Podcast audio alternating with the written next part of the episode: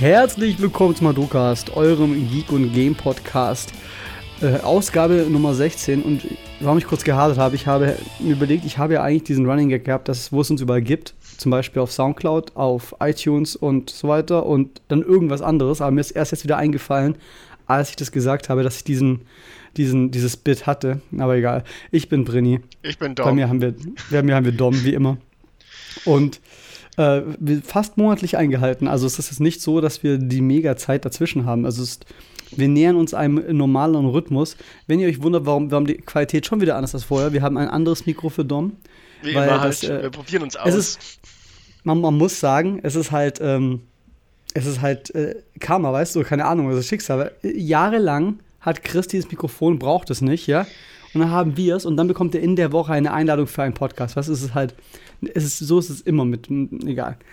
Dom, was, was geht bei dir so? Was geht bei mir so? Ähm, Winterschlaf ist nochmal ausgebrochen irgendwie die Woche. Ich war einfach nur müde, keine Ahnung, es ist mir zu kalt. Ich war schon auf Frühling eingestellt. Und ähm, was geht sonst so? Ich Ja, Gefühl, Vorbereitungen für die Animuk, da ist wieder ein TNS-Auftritt. Ähm, Ostern geht's nach Hause. Es ist so ein bisschen in den Urlaub reindriften gerade. Bei meiner meine objektive Meinung, ja, dazu, warum du, warum du müde bist, ist, glaube ich, das gefühlt, wenn man dein Twitter folgt, jeden, Fra jeden Tag Party machst irgendwie jetzt, ja. Ach Gott, das ist schon wieder, das ist schon wieder wochenlang her, dass, dass ich das Ja, aber in unserem Alter bleibt das eben wochenlang auch in uns drin sitzen. Also deshalb. Aber gut, dass du Ostern sagst. Ähm, wenn ihr diesen, ich weiß nicht, wann, wann ihr diesen Podcast bekommt, wahrscheinlich am Dienstag oder Mittwoch, schätzungsweise. Aber auf jeden Fall werdet ihr am Freitag, Karfreitag, einen Livestream schauen können mit Dom und mir auf twitch.tv slash Brenitonic. Und zwar hat Dom vorgeschlagen, er würde gerne die 8-Bit Megamans spielen. Das heißt, vorzugsweise eigentlich 1 bis 6 und 8 und, nee, 9 und 10. Ja. Eins ist noch so in, in der Schwebe, wer eins meint so schlecht ist. Ja. Hot Take, ne? Hot Take. ähm, aber die Reihenfolge wird auch irgendwie nicht, äh, die Reihenfolge ist so, wie wir lustig sind, war, war die Aussage, glaube ich. Ich, wär, ich würde auslosen sogar, das finde ich ganz cool. Okay, okay, großartig. Und, Dann äh, machen wir das. Ja, also ich wollte einfach mal Ab- wieder Mega Man spielen, weil ich lange nicht mehr dazugekommen bin von mich selber und dachte mal, so ein Marathon ist ganz cool. Dann dachte ich mir, oh, ich könnte Marathon streamen. Und dann dachte ich mir, ah, dann können wir es auch über einen Nadocast machen. Hm. Und äh, gut, auslosen, ich möchte halt ungern so zwischen 9 und 10, das wir auf der einen Konsole haben und 1 bis 6. Ah, ich verstehe. Äh, Vielleicht kann man dann da was eine Option finden, wir es aber wir, wir haben noch ein bisschen Zeit. Äh, auf jeden Fall, wenn ihr das hört, ihr werdet es vielleicht wahrscheinlich auch schon auf, äh, wenn ihr uns eh hört, werdet ihr es wahrscheinlich auf irgendwelchen Social Media Kanälen gesehen haben. Und das passiert am Karfreitag. Da kann ich auch, äh, Leo kommt vielleicht vorbei, aber ich kann mal rumfragen, wer noch vielleicht Lust hatte, rein rauszuschauen. Äh, Man muss ja auch sagen, dass Dom vorgeschlagen hat, das von Donnerstag auf Freitag zu machen. Und dann habe ich gemeint, Dom, er hat mir geschrieben, so, ja, die gehen ja auch recht schnell. Die, da brauche ich so 90 Minuten pro Spiel. Und dann habe ich mir gedacht, Dom, wenn wir um 7 Uhr abends anfangen zu streamen, ist es trotzdem 5 oder 6 Uhr morgens. also, aber ja, also machen wir es am Freitag jetzt, äh, Open End. Wenn ihr unsere Streams kennt, dann wisst ihr ja eh, wie es abläuft. Ja. Ja. Gut, äh, ich hab je, wir haben jede Menge Zeug heute. Wir haben äh, unser Hauptsegment, das da ist Story, äh, bewegende Story-Momente in Videospielen. Ähm, wir haben Prini Reichs, das Synodom, den Retro-Zirkel, Now Playing und Zuschauerfragen. Das heißt, wir haben einen, einen unglaublich gepackten äh, Programmplan heute. Da würde ich sagen, fangen, machen, lassen wir dieses ganze Palaver vom Anfang mal ein bisschen weg, so gut es geht, und steigen direkt ein mit dem Thema ähm, bewegende Story-Momente in Videospielen. Und ich würde äh, da dich vorausschicken mit einem. Wir haben ja ein paar Sachen aufgeschrieben. ja. Den Auslöser quasi.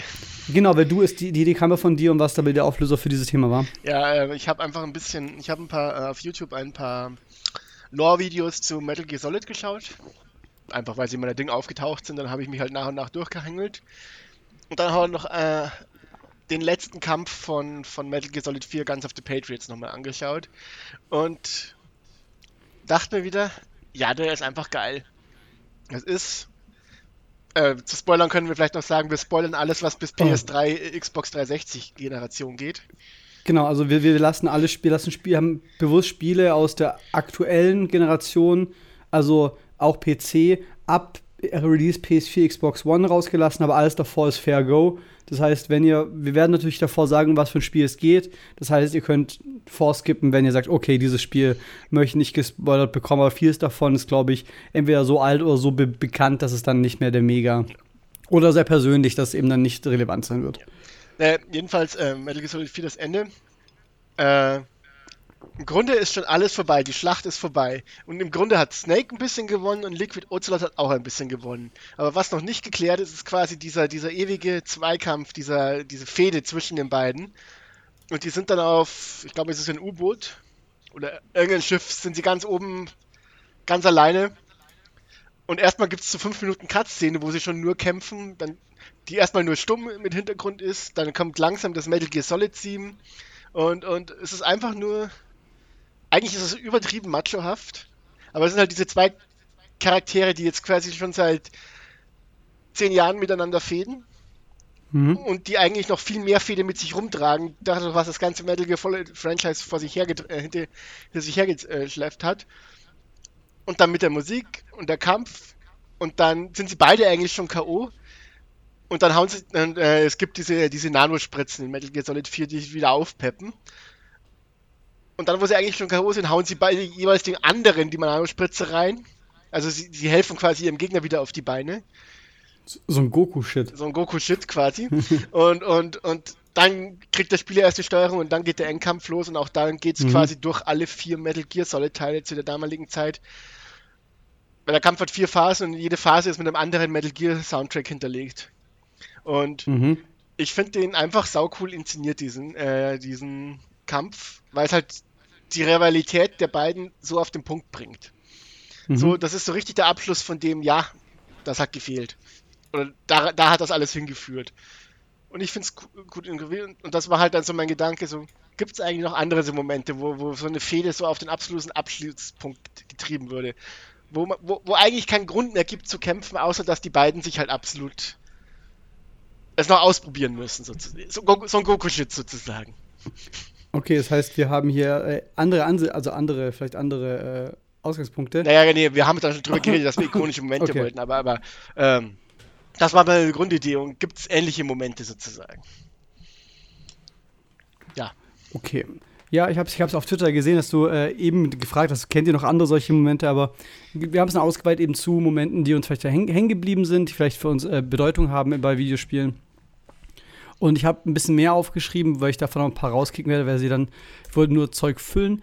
Ähm, und da vielleicht gehe ich von ganz hinten nach ganz vorne. Das kann man auch nehmen. Also ich würde sagen, oder sagen wir das mal was wirklich äh, für mich, was mich, ich glaube, das war das erste Mal, dass ich wirklich, äh, dass mich ein Videospiel so berührt, dass, dass ich geweint habe war Lost Odyssey. Das ist das äh, JRPG für die Xbox 360. Es kam exklusiv für die Xbox 360 und ist von Mistwalker. Das war eben das Studio oder ist Studio von äh, Nobuo Uematsu und Hironobu Sakaguchi. Das heißt, die ganzen alten Final Fantasy Hasen, die nach dem, nach 10 haben sie, glaube ich, aufgehört mitzuwirken bei, bei, der, bei, der, bei der Hauptreihe. Mhm. Und darum war so für viele Lost Odyssey so ein bisschen der Spiritual Successor zu den ganzen alten Final Fantasy Spielen.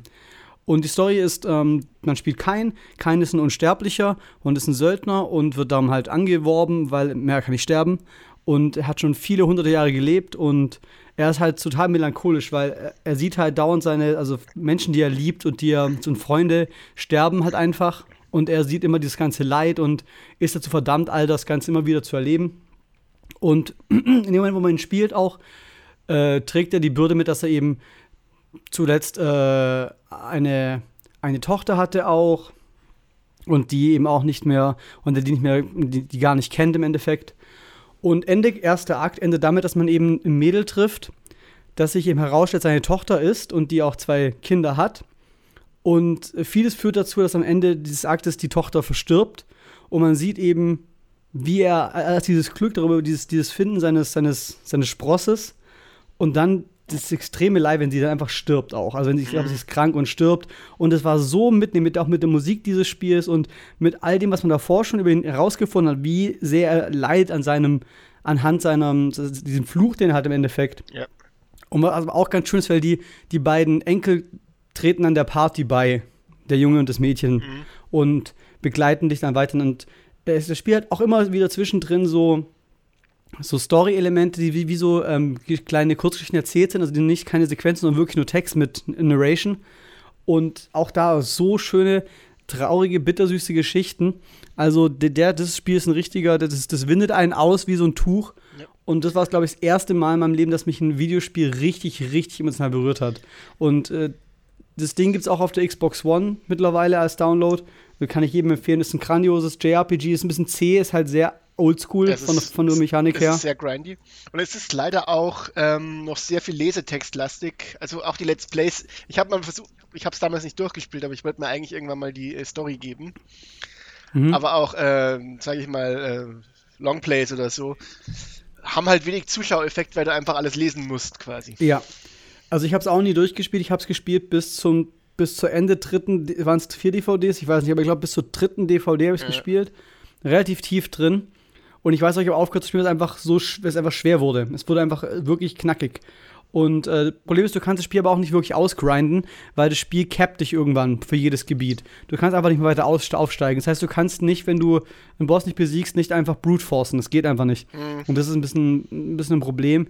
Aber es hat einfach so tolle Set-Pieces zum Beispiel? Also hast du es ein bisschen angeguckt oder ja, gespielt? Ja, ich habe hab reingespielt. Ich, ich, auch die, okay. ich fand auch die Welt ziemlich cool gemacht. Sozusagen. Ja, eben. Da gab es, ich glaube, äh, das erste große äh, Storystück nach dem ersten Akt, wenn man so auch die Kids hat, ist, glaube ich, diese, oder es ist vielleicht auch davor schon, ist dieses Geisterhaus zum Beispiel. Und das fand ich ein sehr cooles, äh, das sieht man selten in japanischen Rollenspielen, weil es halt sehr, alles sehr, vor allem es hat ja diesen Final Fantasy-Stil, dieses äh, Zukunft mit Vergangenheit gemischt. Es fühlt sich ein bisschen an wie. Ja, es, ist, es, ist es ist ja auch gerade so ein gesellschaftlicher Umbruch irgendwie so. Also der, der König hat eigentlich abgedankt und, und wenn ich mich richtig erinnere, und, und versucht eigentlich gerade in die Republik reinzuführen. Aber es gibt da noch Kräfte, die eigentlich wieder einen Monarchen wollen. Es hat einfach, wundert, einfach tolle Charaktere. Also ja. die, dieser, der Jensen, also dieser, dieser Dieb, der Halunke ein bisschen und dann. Äh, die, es, die, die, das Tomboy-Mädel. Es gibt ja, es gibt ja, die ist glaube ich auch ein Unsterblicher, wenn, wenn, wenn wir die gleich. Genau, es gibt ein paar Unsterbliche, die man trifft. Richtig. Und du triffst auch von ihr ihren Sohn, aber der ist halt einfach älter. Also als sie, ja. als sie wirkt, was, was auch ziemlich cool ist. Und ja. Es macht ein paar wirklich tolle Sachen. Also ja. es ist, äh, ich glaube, mittlerweile auch ein Kultklassiker geworden. Es ist nicht teuer, man kriegt es immer noch sehr günstig, vor allem, weil es auch eben als Download gibt.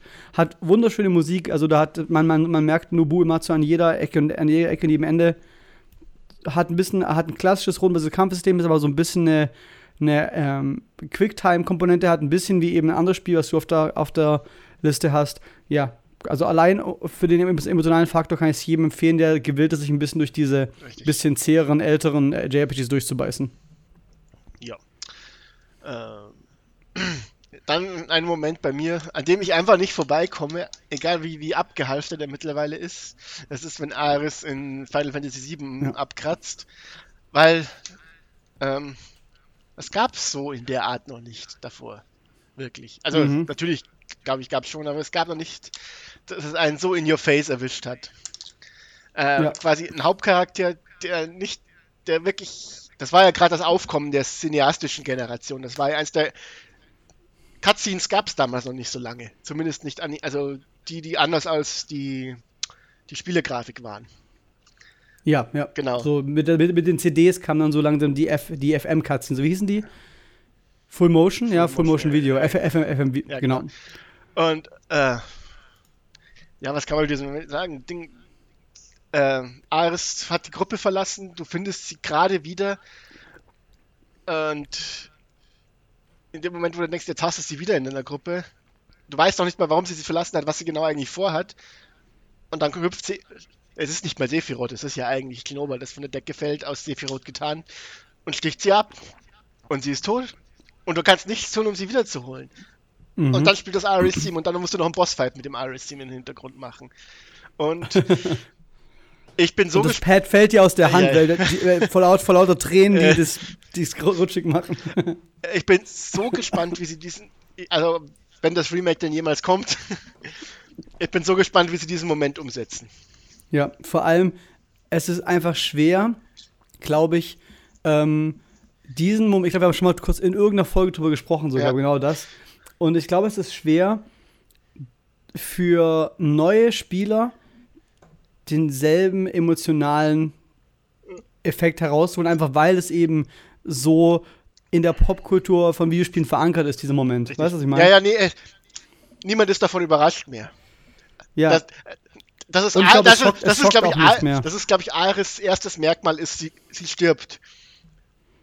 Mhm, ja. Also, wenn du irgendjemand Ja, sagst, das- sag, erzähl mir was zu Ares. Ja, sie stirbt. Das ist, glaube ich, das Ja, genau, Erste, was, was, was 80 von 100 Leuten sagen würden oder so. Das ist ja auch zum Beispiel, das, das ist ja auch überall das Meme. Also im Final Fantasy Trading Card Game zum Beispiel war es so, ähm, die, die ersten beiden Ares-Karten waren beides Unterstützerkarten und der erste Promo Sephiroth hatte die Fähigkeit, zerstöre einen Unterstützer. Ja, und das war so, haha, oh. Das ist großartig. Ah. Äh, Und äh, ich finde, der- wenn man ihn heute anschaut, sieht der im Moment nicht mehr ganz so, weil die Filmszenen einfach nicht gut gealtert sind.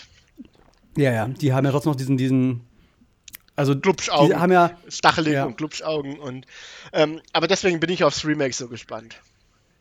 Einfach Mhm. weil das ja quasi dann die Creme de la Creme, der, was die Animation gerade hergibt, macht.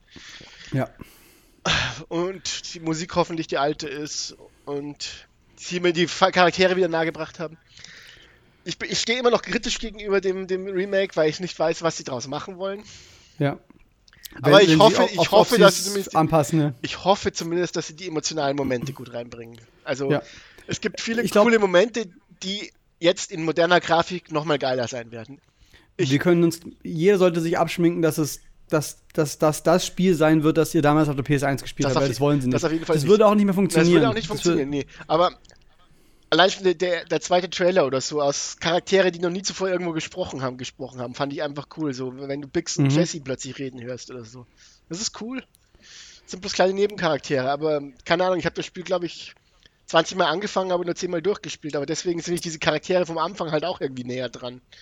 Das würde, das würde auch das erste Mal sein, dass ich dieses Spiel spielen werde. Also ich habe sieben nie gespielt, weil ich hatte nie eine PlayStation 1 und man hat nie einen PC, der stark genug für die PC-Version war. Also habe ich mit acht angefangen, die modernen Final Fantasies zu spielen. Sogar Final Fantasy allgemein, das war das erste Final Fantasy, jemals war acht. Und, aber ich könnte auf der Switch mir heute Final Fantasy 7 kaufen, aber diese blocky Grafik, es, es, es, es, PS1-Spiel ist einfach nicht gut gealtert. Punkt. Es gibt ja ein bisschen ein HD-Remake, das ist ein bisschen Ja. schicker Aber, anzuschauen. ja, man muss sagen, a- 8 und 9 gehen schon noch optisch. Aber, aber so diese super frühen Ära PS1-Spiele sehen einfach teilweise wirklich schlimm aus, muss man ganz ehrlich sagen. Und dann warte ich lieber auf den 7er, also das Remake, und schauen wir das dann da an. Ähm, Insgesamt hoffe ich, Ich irgendwann noch, dass, dass, dass das Sechser mal ein großartiges Remake kriegt, aber mei. ah ja, ich meine, das Fan, das, ist, das war Fan-Favorite, ne? Ja, ja. Ich habe auch einen Punkt, der so ein bisschen mit dem Tod vom Charakter über einhergeht, der ähm, unerwartet für mich kam. In einer, in einer Spieleserie, von der man gar nicht viel Emotionen erwartet, aber die in jedem Teil eigentlich sehr emotional mitspielt, ist äh, Gears of War.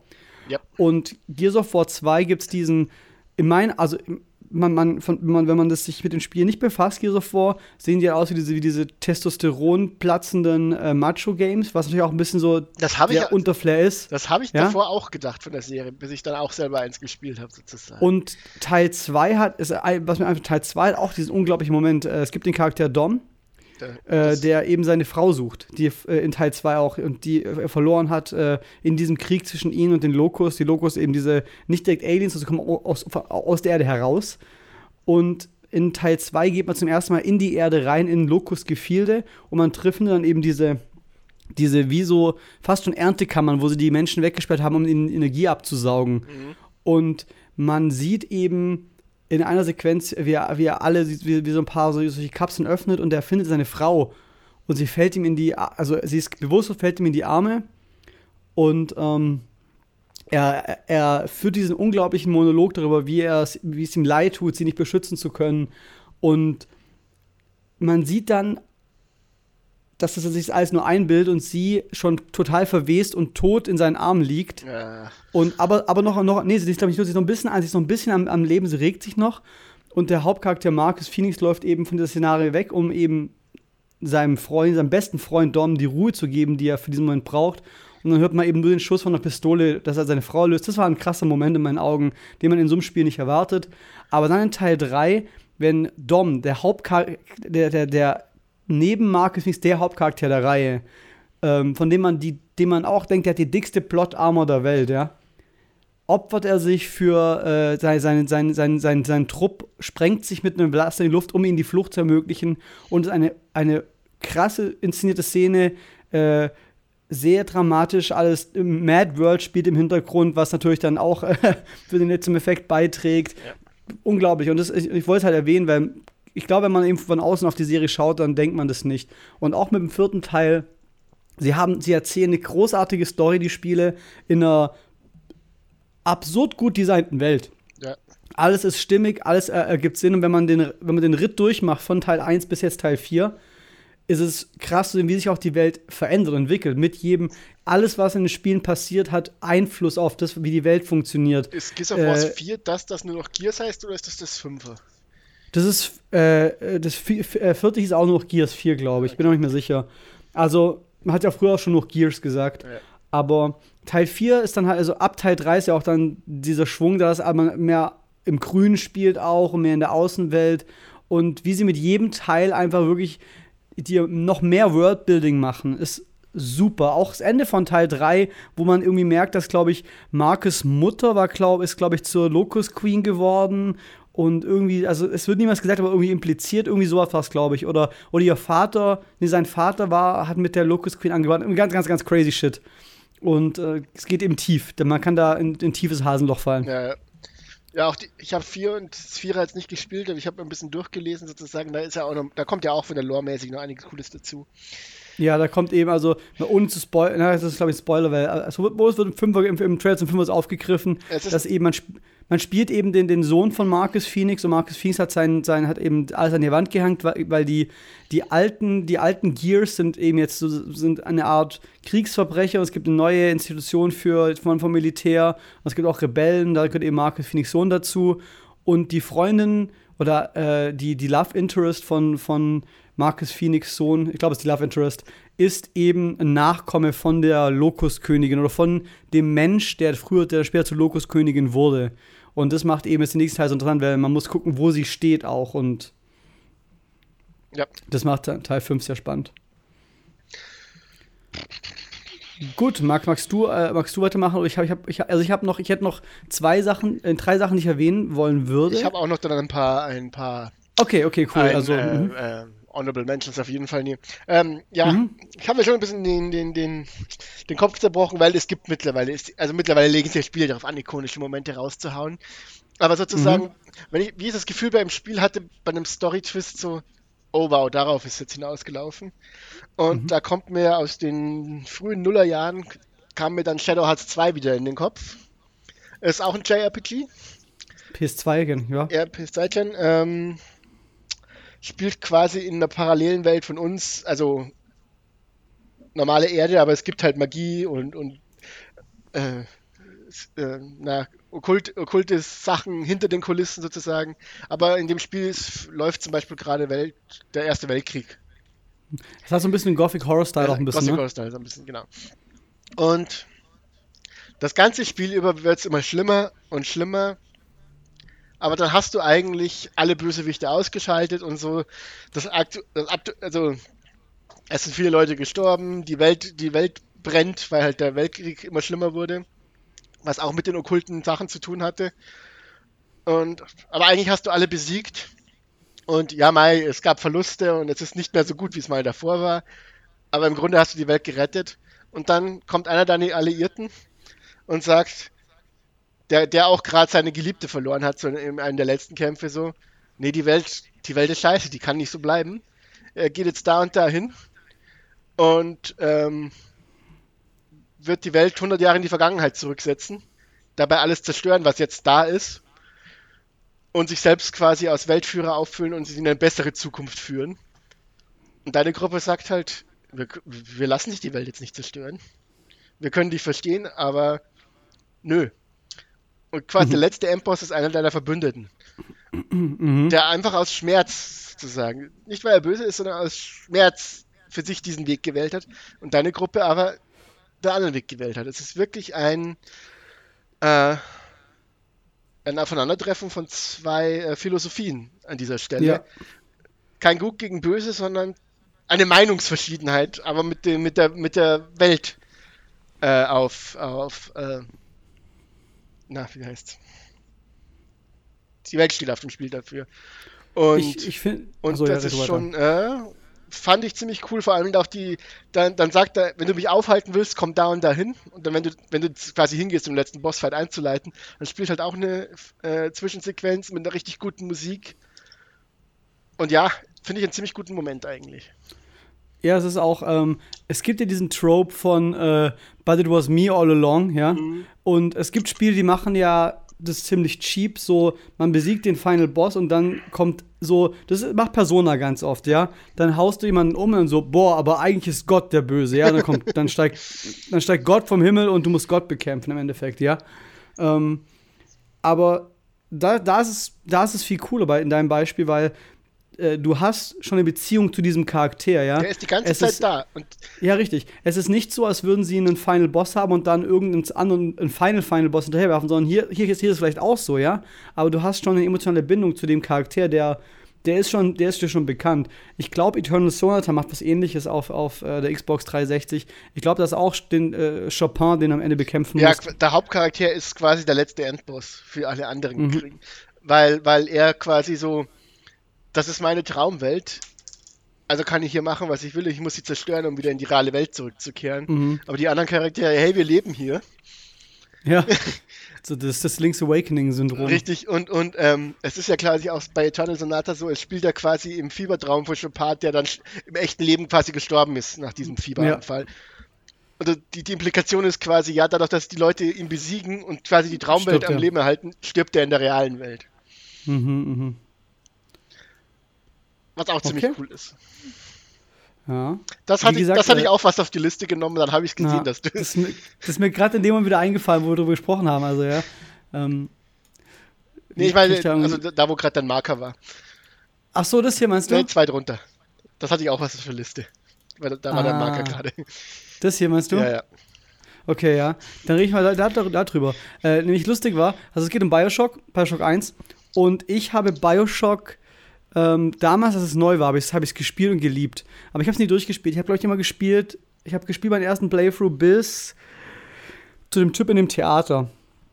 Also Bioshock, wenn, ganz kurz, ist ein Ego-Shooter, hat aber so ein bisschen auch Survival-Horror-Aspekte, würde ich sagen, und spielt in so einem utopischen Szenario, bei dem äh, ein Mann, Andrew Ryan, eine Welt unter Wasser gebaut hat, eine Stadt, äh, ähm, Rapture, um eben Leuten die Option zu geben, äh, sozusagen Carpe Diem zu leben. Also Leben ohne Grenzen, Leben ohne Moral.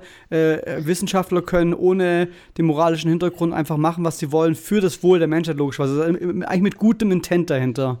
Und Aber halt wie so oft wackelt das in die falsche Richtung. Ja, natürlich. Und äh, ihr, ihr spielt einen Charakter, der mit seinem dessen Flugzeug abstürzt und der dort ankommt an einem Leuchtturm und über diesen Leuchtturm Zugang findet nach Rapture.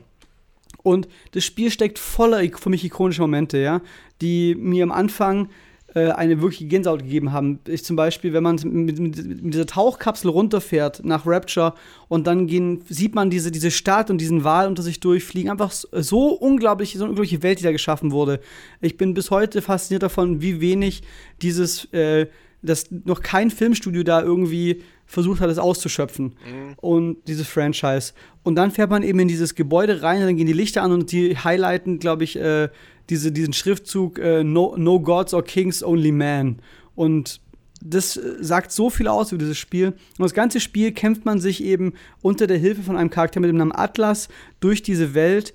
Und immer wieder sagt er im Deutschen, äh, würdest du, zum Beispiel der erste sagt, würdest du bitte das, äh, wärst du so freundlich und würdest das äh, das Funkgerät an dich nehmen. Wärst du so freundlich und würdest du bitte äh, das machen? Also er ist dein, dein, dein, wie Navi bei Ocarina of Time, mhm. so ein bisschen der Helfer, der einem Tutorial-Missionen gibt. Und am Ende vom Spiel findet man einen Raum, der mit Aufzeichnung und der Schrift an der Wand Would you kindly, also ähm, würdest du, wärst du so freundlich und. Ja. Ähm, und es stellt sich heraus, dass du ein äh, mental manipulierter Attentäter bist, der darauf getrimmt wurde, auf den Satz Would you kindly oder eben im Deutschen wärst du so freundlich zu reagieren und all das zu tun, was der, was die Person sagt. Und du wurdest von Atlas, der sich als jemand anderes herausstellt, geschickt, um Andrew Ryan zu töten. Und er hat sich das ganze Spiel lang manipuliert äh, mit diesem Satz, um das zu tun, was du, was er möchte. Was unglaublich ist, weil es auch ein bisschen in meinen Augen so ein, ein Seitenhieb auf die, auf die moderne Spieleindustrie zu dem Zeitpunkt war, wo eben diese, diese Tunnel ganz groß waren, wo du nur lang geschickt wurdest und das Spiel sagt dir, hey, Mega Man, Mega Man, press A to jump, ne? Und hier ist es so, das Spiel sagt dir, hey, wärst du freundlich, das zu tun? Und du tust es halt, weil das Spiel sagt dir, tu das. Ja, ja? richtig, du fühlst, du fühlst dich quasi verpflichtet, das zu tun, was das Spiel es dir sagt. Und das ist ja quasi. Es ist genial. ja, ja, es es ist ist großartig gemacht. Ich, ich, ehrlich, ich kannte, ich habe das Spiel vor zwei oder drei Jahren durchgespielt. Ich kannte den Twist bis dahin nicht. Ich kann, ich habe öfter dieses Would You Kindly mal auf Shirts gesehen, ja, Ja.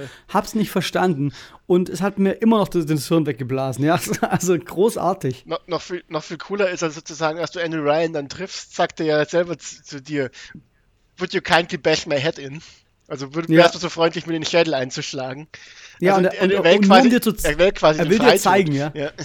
Er, er, er, will, er will dir zeigen, was für eine Puppe du eigentlich wirklich Er will dir nicht, er will nicht nur dem, dem Charakter, sondern dem Spieler zeigen, was für eine Puppe du bist. Weil du kannst auch nicht weiterspielen. Du hast keine Wahl als Spieler. Du musst ihn töten. Mhm. Es ist so gut. Es ist, äh, in meinen Augen wundert es mich, dass ich das so lange nicht wusste und warum nicht jeder darüber redet. Ganz ehrlich, es ist so gut. Es gibt, und, äh, ja, Punkt. Auch Bioshock Infinite hat, ist vielleicht ein bisschen überphilosophisch designt, Infinite, aber hat auch so großartige Momente. Also, ich finde es auch, auch, auch, auch Wahnsinn in Bioshock, wo du Stück für Stück zum Big Daddy wirst, ja? Wo du die, die, die Rüstung anlegst, die Pheromone aufträgst, die, die, die ich glaube, du zerstörst nicht deine Stimme, aber du hast, du, du baust einen Modulator ein, ich weiß es nicht mehr, irgendwie sowas war es, ne? ja, und, Und du, wir, und du wirst zu diesem Ding, was du eigentlich dauernd gefürchtet hast. Großartig, ja. gemacht, ja. Hast du noch Honorable Mentions? Ich habe einen Honorable Mention, der in unsere Spoiler-Policy fällt, deswegen sage ich nicht zu viel drüber, aber ich muss erwähnen, dass Mhm. dieses Spiel mich einfach unglaublich geflasht hat mit, seiner, mit seinem Plot-Twist. Und zwar ist das Horizon Zero Dawn. Den, den Plot-Twist kennt sogar ich nicht. Also bitte äh, ich um, Ja, ja, um, nee. um Kontenance. Ähm, ich blende ihn aus. Aber was bekannt ist, ist, was kein Spoiler ist, Horizon Zero Dawn ist ein postapokalyptisches Spiel. Ja. Richtig. Und wenn du rausfindest, was diese Apokalypse ist, das habe ich in so einer Form noch nie gesehen und das war großartig. Das und muss- das sind immer noch Das muss das heißen auch. Und das sind Gänsehautmomente nach und nachher. Also du kriegst es immer scheibchenweise. Und es ist einfach nur wow. Und mehr, mehr, will, also- mehr will ich gar nicht dazu sagen. Mhm. Ich habe ich hab das Spiel auch ein bisschen, also vielleicht, ich weiß gar nicht, wie weit ich es gespielt habe, aber ich, ich muss auch nochmal noch mal eine Chance geben. Man, man bekommt ja Stück für Stück immer gefüttert, anfangs schon, ganz einfach, wie dass irgendwie äh, sie eine Bedeutung hat und auch ihre Vergangenheit und ich glaube, ihre Mutter, eine, welche Bedeutung sie hat, ich glaube, irgendwie sowas. Mhm. Und ähm, ja, also bin ich gespannt. Also ich, es soll ja, auch hier bin ich, äh, bin ich überrascht dann, äh, ich habe öfter gehört, dass das Ende cool ist, dass eben Leute genug Kontenance haben, um das eben, aber vielleicht ist es einfach nicht memebar genug, weißt du, ich meine? Es ist schwer zu mimen, weil es, weil es echt äh, längere Cutscenes sind und es ist halt kein. Du kannst es nicht verschlagworten sozusagen. Du, kann, Okay, du, du kannst kein Would You Kindly draus basteln. Verstehe. Aber es ist Mhm. eine der coolsten Weltuntergänge, die ich bisher jemals ausgedacht gesehen habe. Also ich, ha- Okay, ich habe cool. nichts gleich Vergleichbares gesehen. Das ist, äh, das ist großer Lob. Ja. Ähm, ich habe noch zwei kleine Sachen. Das eine, das eine ist, eine, ist meine Honorable Mention, weil ich sie, weil es nicht direkt ein Story-Element ist, aber ähm, etwas, was, für was, was mich, als- was mich im, was Jung, den jungen Brini sehr geflasht hat damals, war eben Ocarina of Time. Das ist der Story-Element. Und zu dem Zeitpunkt ähm, war es mir, ich meine, Ocarina of Time ist zum Zeitpunkt erschienen, wo Videogame-Berichterstattung noch nicht so groß war. Es gab Magazine, aber es gab, kein, es gab, ein, es gab das Internet, aber es war nicht so, dass man permanent online war und alles dauernd nachlesen kann und äh, auf Social Media per jedes kleinste Detail wusste. Also ging ich relativ blind in Ocarina of Time. Und irgendwann in Ocarina of Time, bei dem es darum geht, dass man eben, dass eben Gendorf besiegt werden soll und der, der, die Prämisse ist eben die Ocarina der Zeit, kommt ein Punkt, bei dem man das Master-Schwert aus dem Stein zieht, so nach den ersten drei Tempeln. Ja. Und äh, kurz davor ist alles, es, äh, es, hat die Scheiße den, den, den Ventilator getroffen und äh, Prinzessin Zelda wird entführt und sie wirft einem die, die namensgebende Ocarina zu, mit der man diesen Tempel öffnet, in das Master-Schwert steckt und man zieht das Schwert aus dem Stein und denkt, man ist sehr weit im Spiel fortgeschritten, dann ist es vielleicht so das erste Viertel. Wenn man zieht das Schwert aus dem Stein, macht einen Zeitsprung und spielt dann den erwachsenen Link sieben Jahre in der Zukunft, geht aus diesem Tempel raus und sieht Hyrule in Scherben, Untote, düster, alles. Und man sieht die, die gesamte Welt, die man als Kind war, das viel Spielzeit, die bis dahin schon reingeflossen ist. Und diese Welt zu sehen, was mit ihr passiert ist, die Welt, die man, in der man so viel Zeit schon verbracht hat, äh, zu, zu, erleben, nach, nur weil der Held, der man sein sollte, gefehlt hat. Das war schon beeindruckend, finde ich. Ja. Vor allem äh, etwas, was vielleicht, was ich so in dem Moment noch nie erlebt hatte, vielleicht diesen Zeitsprung von der so Anime-Style fast schon ist, so von Naruto auf Narubuchi Puden oder sowas. Hat es schon gut gemacht. Ja. Meine, ja? Ähm, ich hätte noch die, die Modern, äh, die Call of Duty-Serie so um die Modern Warfare-Zeit rum, also 1 bis 3 und Aha. die ersten paar Black Ops.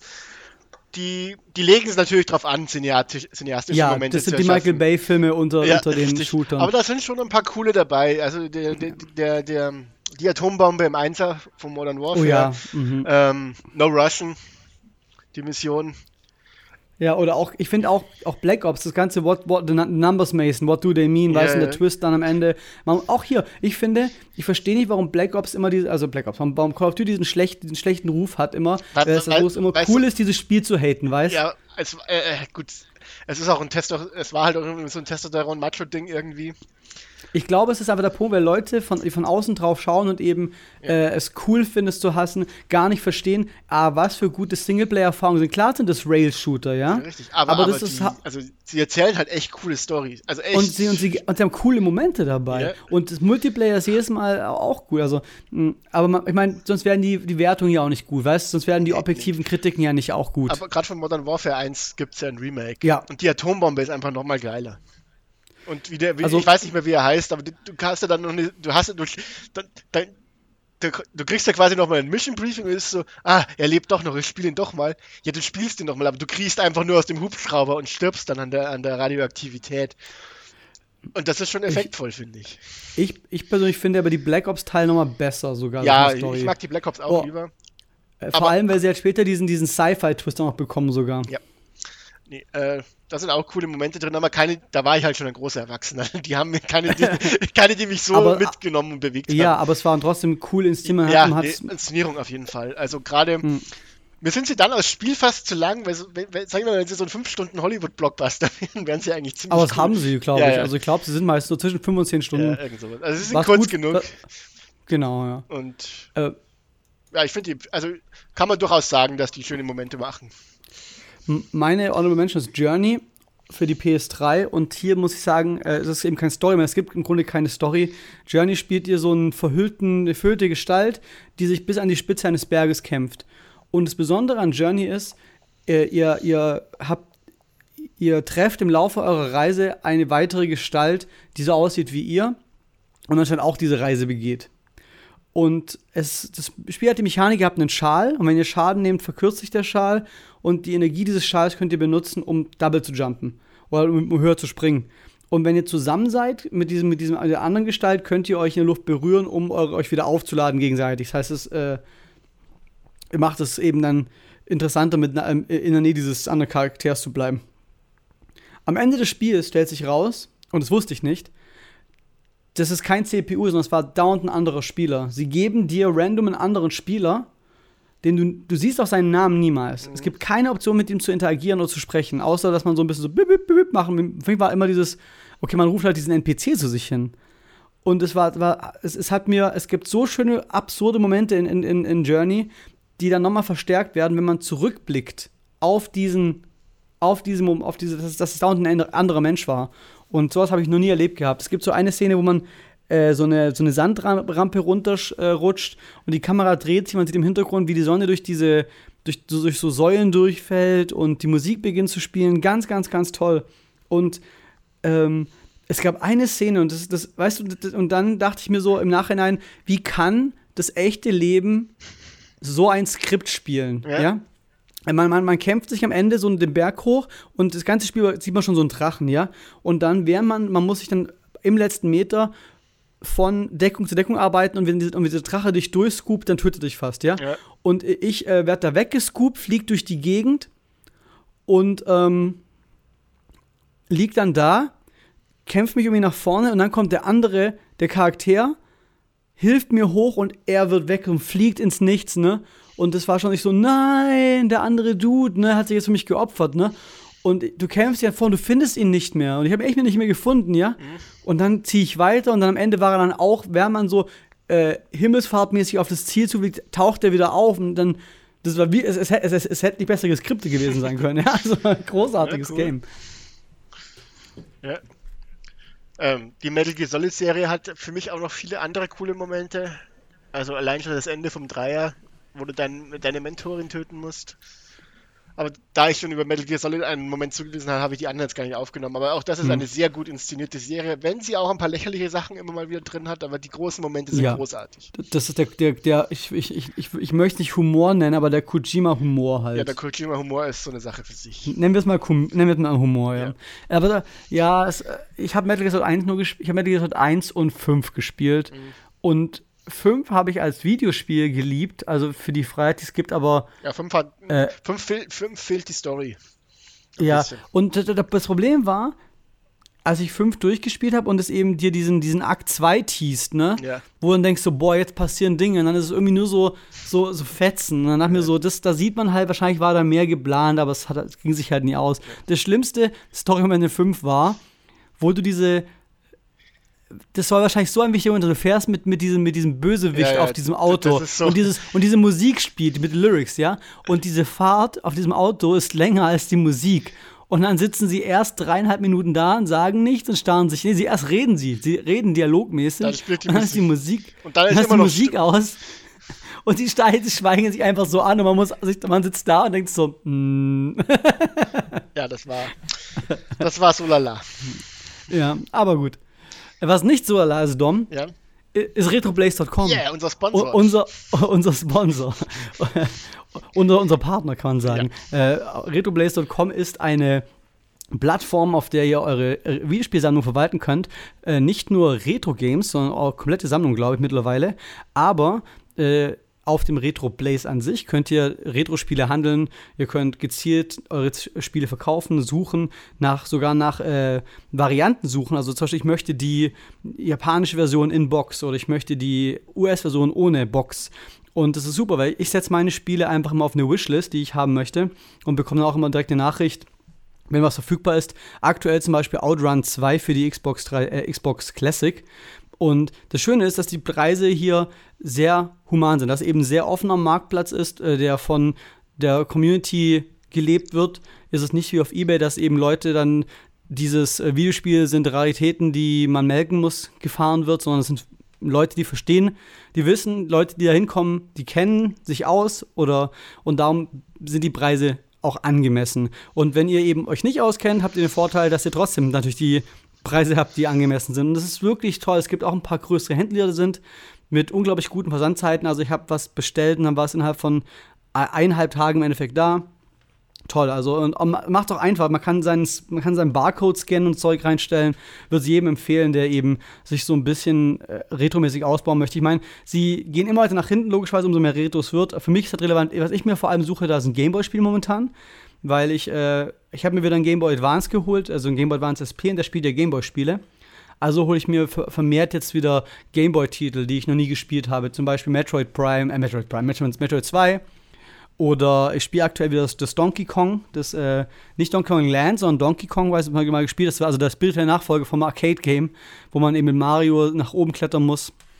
Und ja, dafür ist das Ding wirklich eine super Seite, kann man mal reingucken. retroblaze.com. Kommen wir zu Dingen, die nicht so geil sind. Äh, das nächste Segment, das wir haben, ist Brini Reichs, bei dem ich ähm, das tue, was ich am besten kann, nämlich ranten. Äh, als Disclaimer hier, das ist meine Meinung, sie kann falsch sein, wie oft, ja.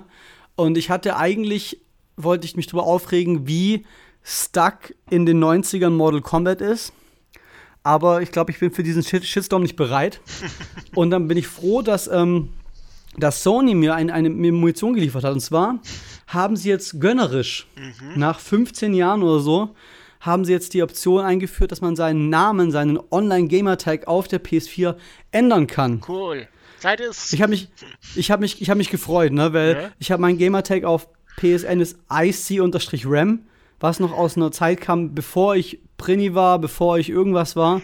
Und äh, ich dachte, endlich kann ich Prinitonic sein. Aber ich muss jetzt äh, die, die, das Kleingedruckte aufmachen, nur um das mal kurz vorzulesen, ja? ja. Was eben, ähm,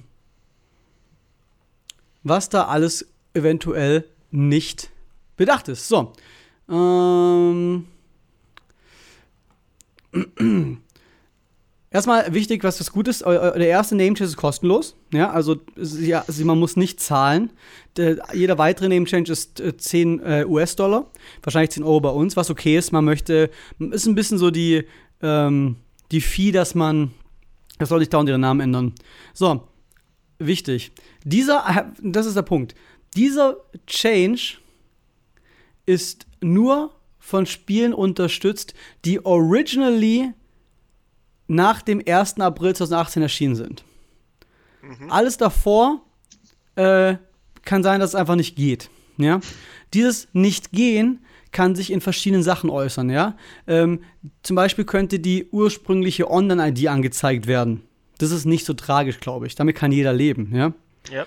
Ähm, man könnte den äh, Fortschritt in, in, Spielen verlieren. Das bedeutet auch äh, Save Data, Leaderboard Data oder Trophäen ist schon kritisch, ja. Aber andererseits, wenn Spiel ewig, wenn, wenn man ein älteres Spiel wieder anfängt, dann es hat, hat meistens Grund, dass man ein Spiel liegen gelassen hat, ja. Mhm. Das heißt, auch hier kann man vielleicht mitleben, ja. Jetzt, jetzt kommen wir zu den ersten kritischen Sachen. Mhm. Parts of your game and applications may not function properly both on and offline. Sehr vage, ja. Äh, ich kann mir nicht vorstellen, warum irgendwas nicht funktionieren soll, nur wenn man einen Namen ändert, ja. Yep. Darum glaube ich, dass, dass, das hier mehr ein, ein Safety-Netz ist für sie, ja, dass sie das ausrollen. Aber jetzt kommt der Heavy Hitter. Und das ist das, was mich dann, bis da ich mir so, ja gut, mein, ne? Aber hier kommt der Punkt, ja. Du ja. könntest Zugriff verlieren zu Content, inklusive äh, bezahlt Content, den du zuvor für dieses Spiel gekauft hast, inklusive Add-ons und virtueller Währung.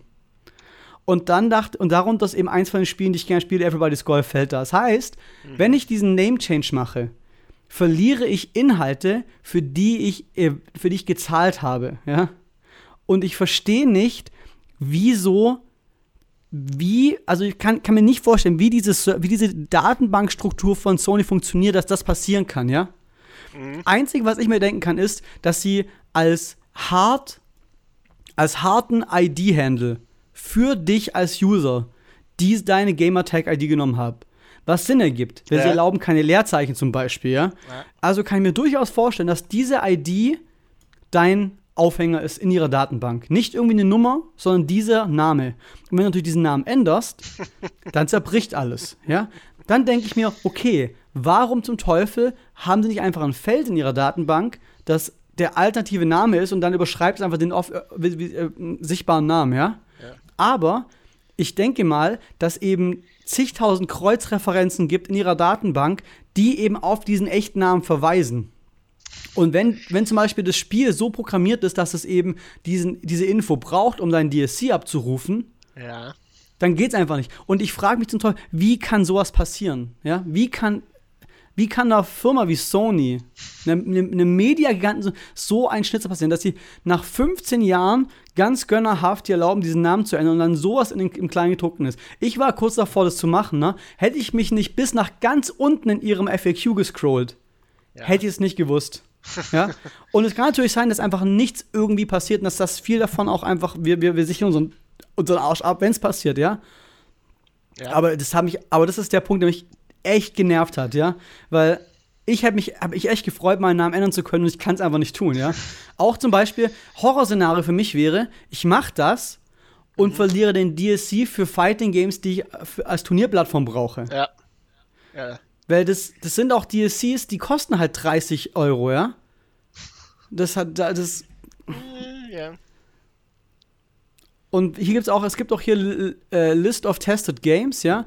Also sie haben, und ich glaube, sie, also ich würde mal ausgehen von dem, wie sie es sagen, dass alles vorm 1. April müssen, muss hundertprozentig funktionieren. Ja? Davon gehe ich aus, ja. Mhm. Ähm, hier steht auch, bei allen PS4-Spielen, die ursprünglich am oder nach dem 1. April erschienen sind, wurde bereits bei der Entwicklung auf die Kompatibilität geachtet. Das heißt, hier haben sie gesagt, so, oh, bitte benutzt nicht dieses Feld in der Datenbank als euren Handle für IDs, ja. Und dann gibt es hier äh, drei Kategorien auf der Website: Spiele ohne bekannte Probleme, Spiele mit bekannten Problemen. Äh, dazu kann, da, das kann, und diese bekannten Probleme können sein, äh, Benutzerkonto könnte entfernt werden sein, muss neu verknüpft werden. scheißegal. Manche Spieleinstellungen werden eventuell nicht als Standard äh, äh, geladen und müssen neu eingestellt werden, kein Problem. Äh, und es wird anderen dann als Name angezeigt. Vollkommen Wurst, ne? Aber hier eben, Spiel mit schwerwiegenden Problemen. Der Benutzer könnte Ingame-Währung entweder bezahlt oder verdient verlieren, Verlust von Spielständen einschließlich Punkten und Fortschritten für Trophäen, Verlust von spielgenerierten Inhalten oder Teile des Spiels, die nicht richtig funktionieren, soweit sowohl online als auch offline. Und ähm, die Spielliste beinhaltet mehr, als man, als man möchte. Also es sind äh, Spiele ohne bekannte Probleme, sind, sind relativ klein. Spiele mit schwierigen Problemen sind immerhin, das sind nicht viele, ja? Mhm. Aber es sind 1, 2, 3, 4, 5, 6, 7, 8, 9 Spiele, ja? Und das sind teilweise keine, äh, hier Little Big Planet 3 kann ich verstehen, also kommt wahrscheinlich daher, dass eben dann die Spiele, diese, diese generierten Level nicht mehr laden kann, ja? Aber das, aber hier alte Sportspiele, kein Ding. Aber dann eben sowas wie Onrush. Onrush ist ein relativ aktuelles Racing-Game. Äh, Everybody's Golf, MLB, das schon wurscht, aber ähm, Just Dance auch ein großer Spiel für viele, ja. Vor allem, da, kann, sind, da kann man Geld reinstecken. Ja, eben. Das sind, weißt du, der Punkt ist, es sind nur diese, diese Titel, ja. Es sind nicht viele auf dieser Liste, es sind auch nicht, die, es, sind nicht, es ist kein Assassin's Creed oder sowas, ja. Aber es ist trotzdem, dass sowas A, dass es nicht klar, klar kommuniziert wird und dass überhaupt die Umstand, dass eben sowas passieren kann, hat mich halt unglaublich genervt. Ja. Wie gesagt, wahrscheinlich ist es den meisten Leuten egal, aber ich wollte darauf hinweisen. Ähm, ja, das war, mein, das war äh, Prini reicht äh, in dem, im Sinn Name Change auf PS4. Auch vielleicht, weil ich mich so gefreut habe und dann so ernüchtert war. Ich glaube, es war auch ein, was reingespielt hat. Gut, aber kommen wir zu etwas Positives nämlich zum Cinedom, äh, in dem Dom euch einen Film oder irgendein ein mediales Stück vorschlägt, das ihr auf netflix.de heute anschauen könnt und nicht über anderen Filmtipps online eher irgendwie erst die DVD oder Blu-ray irgendwo suchen muss. Und ihr könnt jetzt sofort euch einloggen und es anschauen. Was hast du für uns heute, Dom? Ich habe euch mitgebracht Fury aus dem Jahr 2014. Jetzt gerade frisch äh, im Aprilbett mit auf Netflix gekommen. Äh, Fury ist ein Kriegsfilm geht um eine Panzercrew im Jahre 1945, also eine amerikanische Panzercrew, so wirklich die letzten Tage des Zweiten Weltkriegs. Der Rhein ist schon überquert und die, die, die alliierten Truppen strömen quasi in Deutschland und alle Seiten haben keine Kraft mehr. Aber es gibt halt doch auf der Nazi-Seite immer noch die SS-Nester, die noch Widerstand leisten. Und deswegen ist auch dieser eigentlich schon gewonnene Krieg quasi immer noch saugefährlich und es zeigt halt die mentale Erschöpfung dieser Panzercrew. Äh, und quasi ihr, ihr, ihr, ja, ihr Weg zum letzten Gefecht. Ist, ist es so, so belastend wie sowas wie Soldat James Ryan oder ist es mehr actionmäßig? Äh, nee, ich, ich würde es schon mit äh, James Ryan vergleichen, plus es ist, äh, der Scope ist kleiner, es sind keine so Massenschlachten hier. Okay, aber es ist schon, es ist, es ist schon eher ein Film, das dir die dunkle Seite des Kriegs zeigt. Ja, also du, du, du, es ist kein, es ist kein Action-Pop-Konflikt. Ja, es ist kein Action-Pop-Konflikt, es ist Antikriegsfilm nennt man das immer wieder. Also, also es zeigt, mhm. äh, ja, Krieg ist halt schrecklich sozusagen. Und der Krieg, der, der Film ist ziemlich gut besetzt. Also Hauptrolle ist Brad Pitt und Shia LaBeouf. Dann hat man noch Shia LaBeouf. ja, dann hast du noch John Berntal, den kennt man mittlerweile aus dem Punisher. Ah, okay. Und, und Michael Pina, den kennt man aus Ant-Man. Mhm. oh ja, cool, ja. Einfach, ich finde, ein ziemlich spannend gemachter Film. Mhm, hat auch, hat auch gute Scores. Also ich schaue gerade hier, Rotten Tomato hat er 77 äh, Tomatometer und 84 Audience Score. Also äh, klingt gut. Wenn ihr nach Fury googelt, bekommt ihr als allererstes die Fernsehserie Fury, ja. die Western-Serie äh, aus den 60ern. F äh, Fury, die Abenteuer eines Pferdes. Also nicht, nicht verwundern. Also es geht nicht um den, um den Western, es geht um den Kriegsfilm. Ähm, Genau, ein, ein Trivia-Ding noch. Es kommt, da, es kommt natürlich auch ein, Amerika äh, ein deutscher Tigerpanzer vor in diesem Film. Und die gibt es nicht mehr so viele heutzutage. Und da haben sie, mhm. äh, aber in einem britischen Museum steht noch, oder ich glaube sogar im britischen Privatmuseum steht noch einer, der wurde für diesen Film verwendet. Ah, nice. Also, es wurden schon original, genauso der amerikanische Panzer. Es wurde also, sie haben schon nach Originalpanzern gesucht, sozusagen. Mhm, mhm. Ja. Äh, ja, sehr, sehr unterha spannender, unterhaltsamer, guter Film. Ja, also auch wenn ich hier durch, durch die Rotten-Seite scrolle, hat doch ordentlich Geld eingefahren. 72 Millionen Ja. Box Office ist es nicht so wenig, finde ich. Das ist damals ein bisschen untergegangen, fand ich, aber. Ja, also ich ich, hab habe ihn, ich hab ihn gesehen damals, aber hat mir gut gefallen. der Sneak oder, oder aktiv? Aktiv. Hm, cool, okay. Nice. Fury. Alles klar. So, als nächstes haben wir äh, den Retro-Zirkel. Hier reden wir über Retro-Games, die wir uns äh, aussuchen und wie in einem Buchclub reden wir über diese Spiele äh, mit der Intention, dass man eben das Retro-Spiel dazu gemacht sind, gespielt zu werden und nicht nur als Objekte im Regal zu haben. Und bei diesem Spiel ist es besonders äh, interessant, weil das eben ein Titel ist, der sehr viel kostet. Aber da komme ich nachher zu. Äh, es geht um den NES-Titel Little Samson. Und äh, ich habe ich hab, wirklich viel Zeit reingesteckt, mehr als ich dachte, Okay. weil es einfach unglaublich gut ist. Ich habe fünf Level gespielt. Also die vier Intro-Levels und eins dann noch. Es ist in meinen Augen, äh, also was ich beachtlich finde, ist, es, es ist ein Spiel aus der späteren Zeit des NES. Es ist quasi schon die Götterdämmerungszeit des, äh, des NES. Das ist, Äh, Spiel ist von 92, da war das Super Nintendo, glaube ich, schon am Markt. Ja. Was auch ein Grund ist, warum so wenig Leute haben. Ja. Ne? Es sieht unglaublich gut aus. Es spielt, Es sich, spielt es sich- spielt sich unglaublich smooth. Es ist Wahnsinn. Und die Animationen auch. Also, ihr spielt äh, den Charakter Little Samson, also immer falsch. Mal so, es ist ein, es ist ein Jump, es ist eine Action-Plattformer. Ich würde es am ehesten ver vergleichen mit. Mega Man. Ja, ist ein Jump'n'Shooter. ähm, mit Mega Man und es ist so, ein- so ein Fantasy-Szenario und das Spiel hat vier spielbare Charaktere. Es hat Little Samson, äh, einen Menschen, dann gibt es einen kleinen Drachen, es gibt einen Golem und es gibt eine Maus. Ja. Und jeder dieser Charaktere spielt sich komplett äh, äh, verschieden. Little Samson zum Beispiel hat einen normalen Shot, der so Kl- Klöckchen schießt, äh, am besten mit Mega Man vergleichbar. Ja. Er kann nicht nach oben schießen, nur nach vorne, also ähnlich wie Mega Man.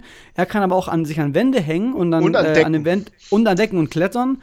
Äh, es gibt den Drachen, der kann äh, schweben und sein Schuss, Schuss geht so ein bisschen nach oben, hat so ein bisschen so eine Parabel nach oben. Und er, er kann ihn klatschen, den Schuss. Das wusste ich nicht. Ich hab, aber oh mein Gott, das, das Spiel zeigt es dir sogar, dass das, dass das, wenn du gegen ihn kämpfst, dass Ja. er das kann. Dann gibt es den Golem, der nach o der sehr langsam ist, der kann aber in alle Richtungen schlagen, macht sehr viel Schaden und der nimmt keinen Schaden durch äh, Stacheln. Und es gibt die Maus, die äh, schlecht kämpfen kann, weil, weil sie kann Exploding Poop legen. aber sie kann, an, sie kann an, je- an jeder Wand in der Decke langlaufen und Und durch halt- enge, enge Ja. durch, Dinge durchlaufen. Und sie macht Und- enorm viel Schaden mit ihren Bomben. Echt? Das habe ich, ich gut. Ich, ich, ich fand, ich habe ich hab sie nie zum Kämpfen benutzt, weil Ja. sie so schwer war, Dinge zu treffen damit. Aber was äh, absurd ist später, äh, es gibt dann auch, also ich bin mir ziemlich sicher, also ich habe nicht mehrmals durchgespielt, aber ich glaube, es gibt Level, die sich aufzweigen. Ich bin nicht zum Beispiel mit einer mit der Maus dann in so einen anderen Gang rein und auf einmal kam ich in einem anderen Level. Ah, okay. Also glaube ich, dass man, je nachdem, wo man lang geht, andere ähm, Gebiete bekommt. Und das Spiel hat auch sehr coole Bosskämpfe. Also der, es läuft so am Anfang, habt ihr ein Intro-Level für jeden Charakter, der euch ein bisschen zeigt, was ihr, was die Charaktere können. Und wenn ihr alle habt, dann geht ihr in eine große Glocke rein, aber der Drache möchte nicht und dann müsst ihr den Drachen bekämpfen. Das ist der erste Bosskampf. Und ich bin erst mehrmals gestorben. Aber das Coole ist, das Spiel ist sehr fair. Und wenn man erstmal verstanden, wie es funktioniert, dann ist es sehr, dann ist so dieser Aha-Moment. Zum Beispiel der Drache, er schießt immer, wenn man, wenn man selber schießt. Und das heißt, wenn man dann, äh, man muss immer dann sch- schießen, springen, so einen Rhythmus rausfinden. Und sobald man das geschafft hat, kann man eben frei zwischen den Charakteren wechseln. Und äh, auch sich dann verschiedene Strategien für die Boss überlegen, was dann cool ist. Hast du den ersten Boss noch gesehen? Ja, das war der Magier, glaube ich, oder? Genau, der auch die, der sich auch dann auch der nochmal zurückkommt. Ja. Und äh, der, der zweite Boss ist so, so ein Meerman und ich fand die Bosse sehr, also ich fand die Bosse hatten eben so diesen, auch diesen Mega Man Boss Charakter, weißt du, wo du, wo sie sind schon, sind schon knackig, aber wenn du so ein bisschen die Technik studierst, dann kannst du dann auch da äh, dich durchboxen. Das Spiel spielt sich unterhaltsam und gut, aber ich fand das Setting irgendwie so total generisch und die Gegner auch so. Hm. Also es ist, Ja. es war nichts, wo gesagt hat, oh cool. Hm, ja, was man vielleicht auch noch äh, vorhalten kann, ich finde es gut, dass sie, dass jeder Charakter sein eigenes Theme hat, Mhm. aber dass es wirklich nur diese vier Charakter-Themes gibt und keine Stage-Themes. Ja. Und gerade das Little Samson-Theme irgendwann, äh, Ich fand's furchtbar, ich fand's furchtbar nervig. aber äh, alles in allem, also wie gesagt, es, es hat sich gespielt wie eine Mischung aus Ninja Gaiden, Mega Man. Ich fand's sehr spielbar. Und- also, Und ich, ich finde, also ich fand es wirklich sehr, sehr gut. Also ich fand, ich fand sogar so gut, dass ich mir gesagt habe, das wäre jetzt ein Spiel, wo ich mir überlege, vielleicht mal eine Repro zu holen für die Sammlung. Weil der Punkt ist, das, das, das Ding geht für, ich habe mal geschaut auf Ebay, zwischen 200 und 400 Euro. Und ich denke einfach, der Grund ist einfach, dass es eben so spät erschienen ist und niemand es gekauft hat, Mhm. aber es eben trotzdem sehr gut ist, ja. Wie du sagst, vielleicht ist es kein, kein äh, es ist nichts vom Schlag von einem äh, Mega Man 2 oder so. Ja. Aber es ist gut genug, um dass eben Demand da ist für diese geringe Menge, die wahrscheinlich verkauft wurde. Schätze ich mal, weil viele seltene Spiele sind einfach ja teuer, weil sie einfach selten sind, nicht weil sie gut sind, aber hier ist wenigstens so ein bisschen Gehalt dahinter. Und darum finde ich schade, dass Nintendo halt nie, nie dieses Spiel hat irgendwie auf irgendeiner virtuellen Konsole mal re-released, weiß? Weil da hängt ja auch keine Lizenz dran. Ja. Und ja, also ich, ich war hier überrascht davon, wie qualitativ, wahrscheinlich, glaube ich, ja, ich glaube, die größte Überraschung war einfach, wie, wie smooth es sich spielt und wie viele Optionen du als Charakter hast. Eben auch dieses, du kletterst an den Wänden, an den Decken, du kannst sehr viel machen. Die Animationen sind sehr schön, wenn, wenn jeder Sprung von Samson ist so eine Pirouette. Also es, es, es kitzelt da schon nochmal alles aus dem, aus dem NES, was es was geht, gefühlt. Ja. Jo. Ja. Hast du äh, ein, ein, ein, eine, einen Vorschlag für das nächste? Sonst hätte ich eins. Ja, nehmen wir deinen, ich habe gerade keinen. Okay, pass auf, es ist eine, wieder ein NES-Spiel. Mhm. Und es hat ein bisschen äh, ein Hintergrund davon ist, dass ich glaube, es, hat, es hängt mit einem deinen Now, Now Playing Games zusammen. Ich schaue nur, dass ich den richtigen no Namen schreibe. Es kam nur fürs, äh, fürs Famicom raus, fürs Japanische, aber es gibt ein, gibt ein äh, äh, Translation Patch. Ich muss nur noch mal gucken, ich habe nicht einen anderen Namen im Kopf gehabt. Ah, okay, ich hab's. Es heißt Sweet Home, heißt das Spiel. Okay. Und ich glaube, es ist von Miyazaki. Und Miyazaki hat später die Resident Evil-Reihe gemacht. Ah. Ah, nee, hier, äh, äh, Sweet Home geht das vor der später sehr bekannte Resident Evil-Spielreihe. Es ist vom, äh, die Musik ist von Junko Tamiya und es ist von Yuzo Itami und es ist ein JRPG. Und die, es gibt ja dieses japanische Horror-Trope von dem Horrorhaus, ne? Ja. Äh, und das ist eben genau das. Du spielst ein JRPG, mit, äh, bei dem du auch eine Gruppe aus Charakteren, hast, die du aufteilst mit verschiedenen Fähigkeiten, also eine Krankenschwester äh, und andere und, und, und, du musst auch dann die Items hin und her passen, um Rätsel zu lösen und es soll sehr, sehr geil sein und sehr ähm, unheimlich. Und es gibt eben Translation Patch und dann werden wir uns mal das angucken, würde ich sagen, weil Ja, klingt gut. äh, es ist von Capcom und es äh, kam niemals in Westen und soll anscheinend auch, es ist glaube ich auch ein bisschen ein späteres Spiel, an 89, nicht so spät, aber Sweet Home heißt es, wenn wir es anschauen. Okay. Aber von alten Spielen zu neuen, eventuell neuen Spielen, die wir spielen. äh, nächstes Segment wäre Now Playing. Wir reden über Spiele, die wir gerade spielen. Ich habe drei, du zwei. Ja. Soll ich anfangen, dass, dass, dass, dass ich dann. ja, wir sind äh, eh schon relativ weit in der Zeit, also. Wie, ist- also wir können ja ruhig, also wie gesagt, ich glaube, es wird noch ein bisschen dauern. Also wir haben auch die, noch die Fragen der Zuschauer, aber das machen wir halt dann mal ein bisschen länger, okay, passt auch. Aber ich hätte gesagt, ich mache halt, mach mal ich, du, ich, du, ich, also ich, Ja, du. ja, passt. Ich, okay. Mein erstes Spiel, das ich habe, ist Minute. Äh, das spiele ich auf der Switch, aber es gibt glaube ich auch für PC. Ich glaube, es gibt für alles, bin mir nicht sicher. Muss man da Schuhe Minute- reparieren und Gürtel? Nein, es ist lustig, weil ich habe auch rausgefunden, dass es erst eben äh, Minute äh, auch als Laden gibt äh, in, in Deutschland. Minute ist ein Spiel, ich würde es äh, als Zelda-Klon äh, ähm, beschreiben. Die Optik ist sehr, es ist nur monochrom, also nicht Gameboy, Graustufen, es ist monochrom, schwarz und weiß. Ja? Und Ja. du spielst, ich würde sagen, eine Ente. Ich kann nicht beschreiben, wie dieses, wie dieses Wesen aussieht. Und du gehst raus aus deinem, aus deinem Haus und findest am, am, am, Strand ein Schwert, also Link's Awakening-Style. Und das Schwert ist cursed. Alle 60 Sekunden stirbst du. Ja? Aber das Spiel hat so äh, ein, ein äh, täglich grüßes Murmeltier-Flair, weil du kannst auch se- dich selber auch töten auf dem Button und du behältst deinen dein Fortschritt. Das heißt, du gehst jedes Mal los, erforscht die Welt, findest neue Gegenstände oder, oder äh, bekommst neue Informationen und musst dann mit dem immer weiterkommen und immer weiterkommen. Du beginnst immer in deinem Bett, steigst aus deinem Bett und gehst los. 60 Sekunden und dann bist du tot. Und es ist so großartig, weil du kannst auch dann, also es lädt so zum Wieder Wiederspielen ein, weil irgendwann gibt, weißt du einfach Sachen. Es ist Ja. also sehr, es ist prädestiniert für Speedruns auch. Und es hat ein paar wirklich charmante Dinge. Also auch die Optik, was es eben mit dem Schwarz-Weiß macht. Ähm, an der einen Stelle gibt es äh, einen Charakter, äh, also einen Seebär, und der sagt dir im Endeffekt, wie du langschiffen musst, um äh, was zu finden, das du brauchst. Und er redet so ganz langsam. Also der Text scrollt super langsam. Und du schaust auf die Uhr, die mal runtertickt, ne? Und so, oh Gott, oh Gott, oh Gott. Das ist einfach. Also es spielt sehr gut mit diesen 60 Sekunden, äh, mit dem, mit dem, äh, mit der Prämisse davon. Es ist, war, war, es ist perfekt für die Switch, weil es einfach halt auch in der U-Bahn, du spielst halt ein paar Runs, bis ein paar 60 Sekunden äh, Intervalle, bis du halt dann äh, fertig bist. Das ist auch kein super, kein super langes Game. Also ich glaube, ich habe im Endeffekt ein paar Stunden gebraucht zum Durchspielen, auch nur weil ich teilweise echt verloren war und gesucht habe. Aber hat tolle Rätsel, es hat tolle Aha-Momente, belohnt dich dafür, wenn du halt die Welt erforscht. Und war echt begeistert davon. Äh, ich muss mal gucken, für welche Systeme das es gibt. Wie gesagt, auch allein schon der Look ist sehr einzigartig. Minute gibt es ähm, für Switch, PlayStation 4, Xbox One und PC. Und auch Mac. Und Linux. Alles. Alles. Ein großartiges Ding. Äh, und genau, wird geschrieben M-I-N-T, also nicht, nicht wie die Minute, sondern Minute. Das ist mein erstes Game. Ich zock gerade endlich Resident Evil 2, also das Remake. Ja, endlich. Es ist sehr gut. Es, es erschüttert mich etwas, wenn Headshots keine Zombies ausschalten. Aber, ähm, und Mr. X geht mir auf den Sack, wenn er da ist.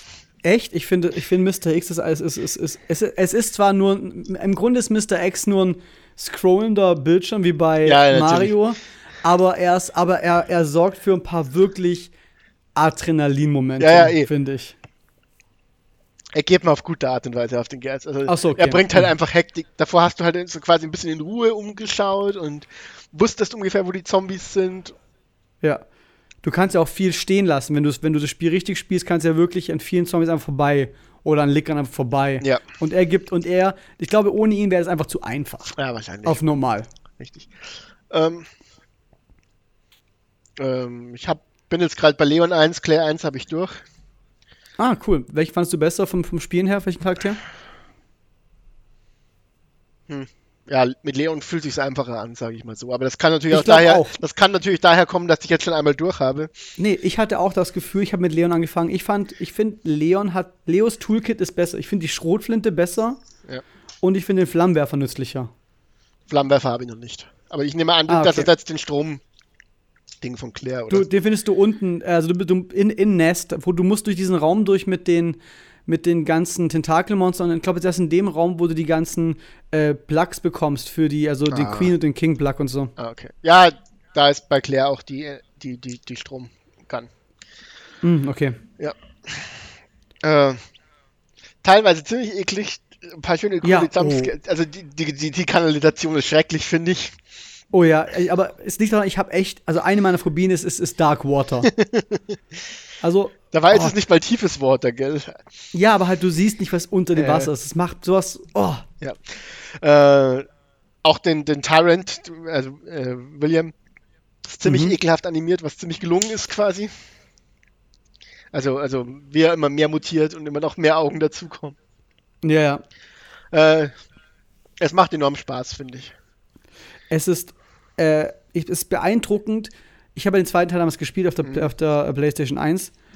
Wie, wie sehr anders es ist. Wie, Ja. wie, wie, wie äh, ähm, bekannt es sich anfühlt, aber sie drehen halt so alles um. Und sie spielen mit den Erwartungen auch ein bisschen. Ja. Und man muss sagen, äh, es ist äh, für viele überrascht, es, wie gut es ist. Ja, also äh, ich möchte hier mal auf Visi hinweisen. Er hat ja, es war so, ich habe das Spiel gespielt und ich habe es geliebt. Also ich habe es an dem Samstag gekauft und Visi, es war, das kannst du bestimmt erinnern, weil es war sein Social Media Wochenende war nur alle spielen Kingdom Hearts 3. Ich habe die Limited Edition bestellt und, und äh, darf es noch nicht spielen, weil sie noch nicht da ist, ja. Und er hat sich ja so auf Kingdom Hearts 3 gefreut, ja. Ja. Und er hat immer wieder betont, also während wir Apex Legends gespielt haben, wie gut Resident Evil ist und dass er so gehypt war auf Kingdom Hearts 3. Er hat es durchgespielt und lässt liegen und er spielt ohne Pause Resident Evil 2. Immer wenn ich, wenn, wenn ich online kam, war sie spielt Resident Evil 2, ne? Also hat sie auch hat versucht, äh, hat Challenge Runs gespielt und ähm, ich habe, das war an einem Samstag, weiß er, also boah, ich krieg jetzt, ich habe jetzt kein äh, Kingdom Hearts. Ich so, ja gut, Boy, ich kauf dir Resident Evil 2, tust einfach, ne? Und man muss auch sagen, so viel, so viel äh, Entwickler strugglen mit speziellen Engines, die nicht Unity sind, ja. Zum Beispiel, es kam heraus, dass der, ein, eines der Riesenprobleme, die Bioshock hat, nicht Bioshock, BioWare hat momentan, dass sie eben die Frostbite Engine von EA nutzen müssen für Spiele, die keine Shooter sind und dann irgendwie halt kollabieren.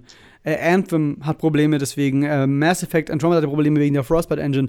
Und Capcom kommt hier mit einer eigenen Engine, die so unglaublich gut aussieht, ne? Also Resident Evil 2 ist so ein krass gut aussehendes Spiel.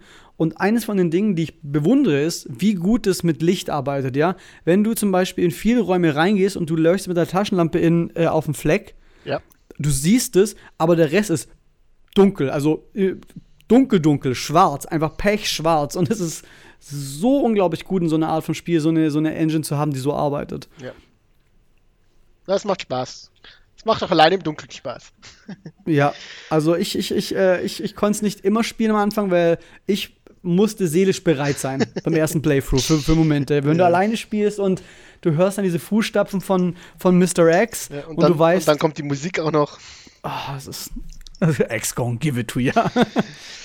Ah ja, nee. Ich fand's wirklich, in meinen ich, Augen. Ich, ich spiele es äh, auch, also ich spiele es für mich und ich spiele es mit meiner Schwester. Meine Schwester tut sich immer schwer mit Heimfahren danach. Ja, also es ist, es ist äh, wirklich super. Großartiges Stück äh, Software. Also Visi ist, äh, war auch immer so, was ein unglaublich gutes Spiel ist. Also ich kann es jedem ans Herz legen. Ich bin kein großer Horrorfan, also bei Spielen, weil ich eben da ein Schisser bin. Ich mag Horrorfilme wirklich sehr gerne, aber da muss ich, da bin ich nicht am Steuer. Mhm. Ähm, das, äh, bei Spielen ist es so, ähm, und es macht einen guten Job, muss ich sagen, äh, es, es hat noch Jumpscares drin, ja. Ähm, was in meinen Augen ich ja nicht mag, weil es in meinen Augen die äh, schwächste Form des Horrors ist, weil es einfach nur erschrecken und nicht gruseln ist. Aber es macht so viel mit seiner Musik, mit seinen äh, Szenarien, mit der Geschichte, die es erzählt, einfach durch Objekte, also durch Dinge, die da sind. Und man, man, man steckt sich im Kopf zusammen, was geschehen ist. Sehr cool.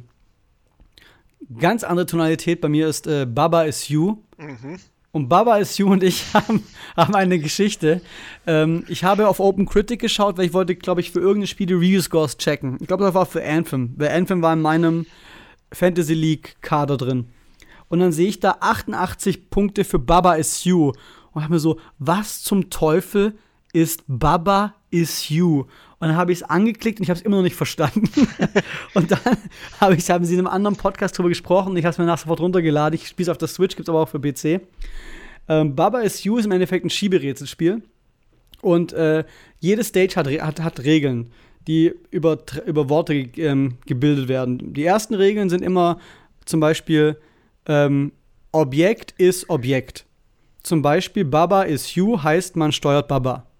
Dann Flag is Win heißt, man muss die Flagge berühren, zu gewinnen. Das heißt, man muss mit Baba in die Flagge laufen, fertig.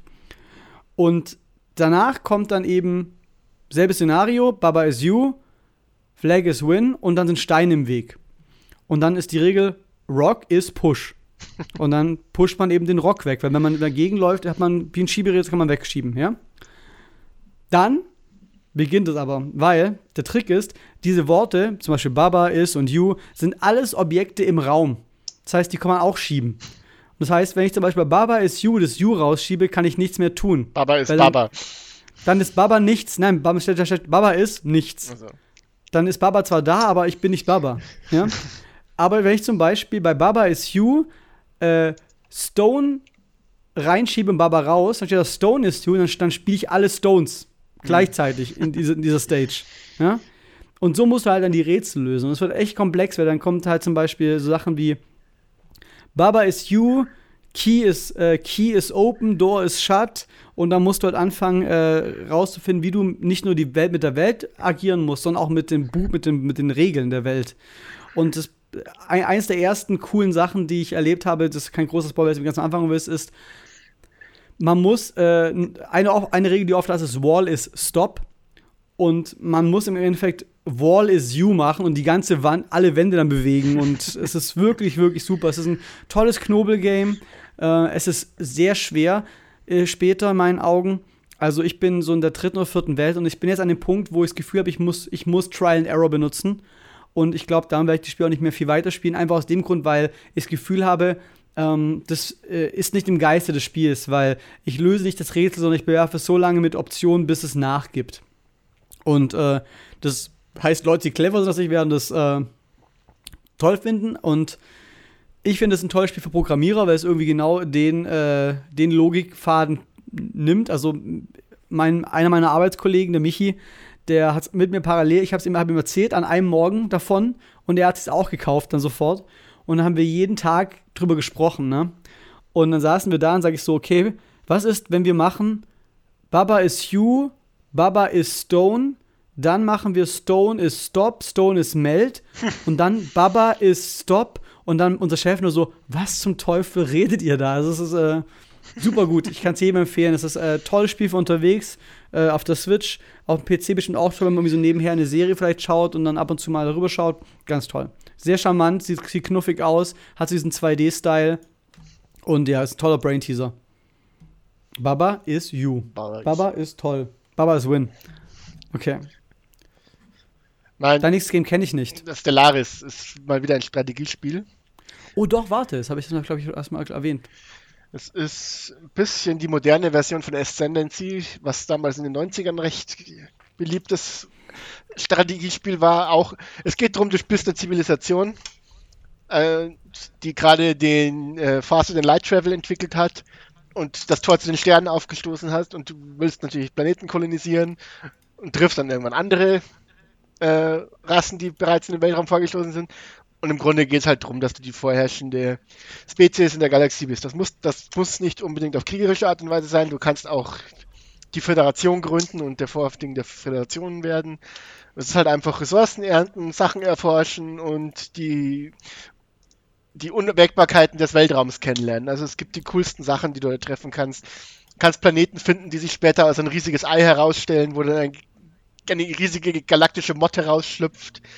Oder es gibt sowas wie den Warbraum, das heißt The Shroud, das ist gibt Psioniker, es gibt Maschinenvölker, du kannst dein Volk zu Maschinen machen, du kannst einen Hive-Mind spielen, du kannst... Ist es äh, turn-based? Äh, nee, das ist... Also, ja, im Grunde ist es turn-based, jeder Turn ist ein Tag, aber die vergehen relativ schnell und mhm. du kannst Pause drücken. Mhm. Ah, es ist kein Multiplayer-Spiel. Doch, es ist auch im Multiplayer und dann läuft halt okay. auch, dann läuft halt auch in die Echtzeit ab quasi, aber du kannst pausieren quasi. Mhm, mh. Und aber sagen wir mal, du kannst, du musst Pause relativ selten drucken, sagen wir sozusagen. Okay. Du, du, ja, ich schaue schau mir nur gerade Screenshots an und es sieht. Es bewirft mich, die, jeder Screenshot sieht, also pass auf, ich habe hier vier Screenshots, ja, mhm. und keiner zeigt es, das könnten vier verschiedene Spiele sein. ja, es ist sehr, äh, wie sage ich mal, es ist sehr, ähm, sehr steile Lernkurve. Aber es macht enorm also, viel Spaß. Also ich beschreibe es mal kurz den Zuschauern. Der eine Screenshot zeigt eine, äh, eine Raumschlacht von, äh, Star, von Star Wars äh, ähm, äh, Größe mit zigtausend Kleinschiffen und großen Schiffen und Laser überall. Mhm. Dann habe ich hier ein, äh, ein Bildschirm, sieht aus wie Civilization mit einer Sternkarte mit lauter kleinen Punkten und Strichen, die verbunden sind. Dann habe ich ein Bild mit einem Sternen-Vortex, dann habe ich ein Bild mit Planeten, die aussehen wie eine, wie eine Aufbausimulation mit lauter kleinen Bildern links unten und Reitern und äh, ganz vielen Ressourcen.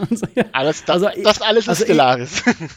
es ist was für Liebhaber. Es ist was für Liebhaber. Es, sagen. Es, es macht aber enorm Spaß. Also wenn man Strategiespiele mag, es macht, mhm. macht mir enorm Spaß, vor allem wenn man auch so viel machen kann. Du kannst halt, du hast am Anfang den Rasseneditor und du kannst halt so viel machen. Du kannst halt sagen, was hat deine Spezies für natur äh, natürliche äh, Perks und Nachteile. Und dann kannst du natürlich noch dein Government festlegen. Also du, du kannst halt mhm. alles spielen. Du kannst xenophobe, äh, xenophobe religiöse Fanatiker spielen. Du kannst eine, eine xenophile, äh, egalitäre Föderation spielen. Du kannst mhm einen Roboter-Hive-Mind spielen, du kannst einen Insekten-Hive-Mind spielen, du kannst äh, kleine flauschige äh, Barbaren-Raider spielen, was du willst. Mhm. Es, das, du triffst halt auch jede Menge andere zusammengewürfelte Völker und das ist halt. Und es gibt halt auch so viele coole Ereignisse mhm. was du alles finden kannst. Du findest halt äh, die, die Überbleibsel von äh, Zivilisationen, die schon eine Million Jahre ausgestorben sind. Oder es gibt ein Ereignis, dass auf einmal Torpedos an deiner Welt vorbeifliegen, die wohl aus einer anderen Galaxie abgefeuert wurden und seitdem unterwegs sind. Cool. Seit Millionen von Jahren. Äh, es gibt Space-Amöben, es gibt fast alles, was du an Warhammer Tropes, Warhammer 40k Tropes kennst, kommt irgendwie vor. Was du an Alien Tropes kennst, kommt vor. Mhm. Äh, ich habe mal ein Spiel gespielt, da hatte ich quasi Space Orcs und dann habe ich äh, Gehirnparasiten gefunden, die aber gesagt haben, hey, sie wollen mir helfen. Dann habe ich halt Gehirnparasiten in mein Volk eingeführt. Ding, was zur Folge hatte, dass ich im Research besser wurde, aber dass sich mein Volk nicht mehr so gut vorgepflanzt hat. Und lauter so Sachen. Das heißt, es gibt ist auch ein Spiel, wo man dann äh, mit Stories rausgeht, die wahrscheinlich für jeden anders Ja, sind. richtig. Und, und, mhm. und der Wiederspielwert finde ich ist auch relativ hoch. Mhm, cool. Äh, es, ist, nice. es ist ein schönes Spiel zum Nebenbei ein Hörbuch hören oder noch ein bisschen mhm, es, äh, Netflix es ist so, Es ist, ein, es ist so, so ein Podcast-Game. Es ist ein Podcast-Game. Ja, ja genau. mittlerweile. Äh, okay, cool. Aber macht Spaß. Mhm. Mein, mein drittes Spiel, das ich gerade spiele, ist Assassin's Creed Odyssey. Und das finde ich bemerkenswert, weil ich habe die Assassin's Creed-Reihe liegen lassen seit Teil 2. Und das war meine letzten interakt aktiven Interaktion mit der Reihe. Ich habe es immer gern beobachtet, weil ich fand eigentlich die Serie immer sehr cool, wie sie auch die äh, Szenarien, welche sie aufgreifen, fand zum Beispiel Industrie, äh, England sehr cool. Mir hat äh, ähm, der dritte Teil sehr gut gefallen von der Optik her. Ich habe den vierten Teil gespielt, gelogen. Ich habe ein bisschen vom vierten Teil Teil gespielt, wo man zum ersten Mal mit Schiffen fahren konnte. Und habe Assassin's Creed Odyssey jetzt angefangen zu spielen, nachdem äh, mir mein anderer Podcast so jedes Mal vorschwärmt, wie gut es ist. Und es ist wirklich. Es ist, ich bin über. Ich, ich kam aus dem Staunen nicht raus, wie diese Serie gereift ist, ja. Mhm. Von, von diesem Action-Stealth-Game zu einem Spiel, das ich am besten als voll, vollwertiges RPG beschreiben würde. Also, in meinen Augen, und das ist jetzt, das ist meine ich vollkommen ernst, muss es sich nicht viel vor Witcher 3 verstecken. Es hat mir die krassen Witcher-Vibes gegeben. Es, wenn ich durch die Welt gehe, äh, die Welt super realisiert ist, an allen Ecken gibt es Quests für mich, die ich machen kann. Und das Gameplay ist vielleicht äh, nicht mehr so mega auf Stealth basiert wie die alten Spiele, wo es ja eigentlich darum geht, dass du eben dieser Attentäter bist. Du kannst noch mit Stealth arbeiten, das ist auch ein großer Teil. Du hast auch Talentbäume, du kannst auf äh, kriegerische Reihe gehen, du kannst auf, auf Assassinenreihe gehen, du kannst auf Jäger gehen, also auf Bogenschießen. Es lässt dich spielen, wie du möchtest. Du hast, es spielt im alten Griechenland, äh, du spielst entweder den Sohn oder die Tochter eines äh, des Spartakönigs, die äh, für tot gehalten wird und ich, ich spiele die Tochter, weil sie äh, interessanter wirkte vom, vom Charakter auch, was eine gute Wahl war, weil es gibt ein paar, sie ist ein toller Charakter. Also sie ist so nicht diese, sie ist nicht die Prinzessin, sondern sie ist diese ähm, rabiate, ähm, äh, starke Frau, mhm. die äh, für einen tollen Charakter macht. Und man findet Loot, jeden Loot kann man sich selber, sieht man an dem Charakter, hat andere Stats. Man kann den Loot aufwerten, man kann den Loot verzaubern lassen, also Engraven heißt es da. Ähm, es ist, man hat immer noch diese Seefahrerkomponente mit Seeschlachten komplett. Es ist ein massives Ding mit einer Riesenwelt und ich bin überrascht, dass ich, äh, also es zieht mich einfach rein. Ich weiß genau, ich werde nachher sofort weiterspielen. Es ist vielleicht wirklich grandios. Vielleicht hole ich es mir doch auch noch. Das klingt schon ziemlich cool. Es, also, und, und du, du hast was, es schafft halt auch, du hast Charakterinteraktionen, bei denen du dann ähm, Auswahl treffen musst, was du sagst. Und es, hat wirklich Einfluss darauf. Ich habe einen Charakter getroffen am Anfang, die habe ich, äh, da habe ich dann äh, Romance Options freigeschalten und am Ende konnte ich sie dann immer für meine Schiffscrew anwerben, auch zum Beispiel. Und was auch cool ist, wenn du eben äh, Dinge tust, die gegen das Gesetz, also angenommen, ich, ich, man mich sieht ein Bürger, wie ich jemanden absteche, ja, oder wie ich was stehle, dann geht mein, dann werde ich, ich bin, ich, also du bist selber, du bist, du bist ein Mercenary, ja, ein Mythios. Und wenn, wenn du das Gesetz brichst, steigt dein Wanted-Rang, ja? Und dann irgendwann hast du immer mehr Söldner, Mercenaries, die hinter dir her sind fürs Geld, ja? Und du hast dann unten, äh, siehst du dann, wer hinter dir her ist. Und du siehst auch in, einem, in, einem, in einer Rangliste, wo du stehst im Vergleich zu anderen Söldnern der Welt. Und dann kannst du losgehen und die Söldner, dein, dein, die Söldner bezahlen, dass sie dich in Ruhe lassen, weil die sind meistens echt stark, ja? Oder du kannst leveln und besser Ausrüstung finden und sie dann angehen, ja? Und wenn du sie dann umhaust, suchen sie sich nicht mehr, was gut für dich ist. Du kriegst meistens sehr guten Loot und du steigst weiter in der Rangliste der Söldner auf, weil du eben diesen anderen Söldner obsiegt hast. Ein sehr cooles System, das da auch also noch mitschwingt, ja. Dass du überall diese Söldner hast, die dich dann jagen und die können überall auftauchen. Das dann, du bist in einem krassen Kampf und dann taucht dieser Söldner auf und du denkst so, oh Scheiße, dann kommt der. Und es lässt dir so viele Optionen, wie du auch Situationen löst einfach. Du greifst, du kannst dich reinschleichen und Leute abstechen. Du kannst volle Kanone reingehen mit deinen Waffen. Du kannst Leute mit Spartan-Kicks äh, von, von Klippen stürzen. Es gibt verschiedene Waffen, die sich alle anders anfühlen. Es gibt Dolche, Schwerter, Speere. Speere finde ich am coolsten, weil es so ein bisschen wie, wie bei 300, weißt, dann so die Stances gibt. Super tolles Game. Also grandios. Habe ich, hab ich echt überrascht, wie gut es ist. Also, das ist wirklich so gut, dass wir alle sagen. Gut. Sehr gut. Das dann würde ich sagen, machen wir noch Zuschauerfragen. Ich würde es, ich habe hier ein paar, aber ich würde nur zwei machen. Okay. Ähm, sorry, wenn eures nicht dabei ist. Ähm, danke für alle Fragen, die ihr geschrieben habt. Also die, die äh, Fragen kamen über Twitter. Auf Twitter sind wir at derhadocast. Und äh, ich habe einen Post abgesetzt und nach ähm, Fragen gefragt. Ähm, wir können nicht immer allen nehmen, leider aus Zeitgründen. Darum nehmen wir heute nur zwei. Danke wird nochmal an all, die geantwortet haben und interagiert haben. Wir können ja auch gerne und, im Stream noch ein paar beantworten. Genau. Und die erste, ähm, die ich habe, ich möchte halt Sachen rausnehmen, die ich halt äh, thematisch ganz gut finde zu dem, was eben wir auch gesprochen haben. Mhm. Und wenn wir eben über das Resident Evil Remake gesprochen haben, kommt hier von, äh, von Just a Gamer äh, auf Twitter unter The Avenger. Ähm, was haltet ihr von den Massen an Remakes, die in, die, die letzten Jahre erschienen sind? Äh, machen die Entwickler es sich zu einfach? Fehlen neue Ideen? Und da muss ich sagen, es, ich, ich habe das Gefühl, die, diese Remake-Welle, die es am Anfang von der Generation gibt, ist schon zurückgegangen, ja? Persönlich, finde ich. Ich finde die Remake-Welle gerade saugeil, weil Shadow of the Colossus Remake war saugeil, Resident Evil war saugeil. Ich finde es ziemlich cool, alte Spiele wenn es gelungen ist, in ein neues, äh, ins moderne Gewand zu stecken. Weil, weil ein bisschen Quality of Life auch oft dabei ist. Mhm. Und ähm, manche Spiele, die keine Sprecher hatten, jetzt Sprecher bekommen. Ähm, kann man, sagen, halt sagen, kann man sagen, sie machen es sich zu leicht? Vielleicht, aber es, nee, ko es, kommen, finde, es, kommen ja, es kommen ja immer noch viele gute andere Spiele raus. Äh, ich finde, ich finde eben, sie machen es sich nicht leicht, weil ich finde, die Remixes gibt es als Quality also das ja, sind alles ja. wirklich neue Erlebnisse. Also das Resident Evil 2 Remake ist ja äh, einfach nur absurd gut. Es ja. steckt ja, es ist ja nicht so, sie haben nicht das PS1-Spiel genommen und dann einfach HD-Kram, äh, sie haben ein komplett neues Spiel von Grund auf gebaut, ne? Und auch äh, das, ähm, das Shadow of the Colossus Remaster ist ja ein, äh, ist ja ein Remake, ist ja wirklich ein Remake, kein Remaster. Sie haben das Spiel im Grunde neu aufgebaut. Richtig. Und was eine klar, was eine es gibt auch Katastrophen wie das Secret of Mana Ding. Ja, aber ähm, da ist das Problem mehr, dass wir nicht wissen, für wen es gemacht war.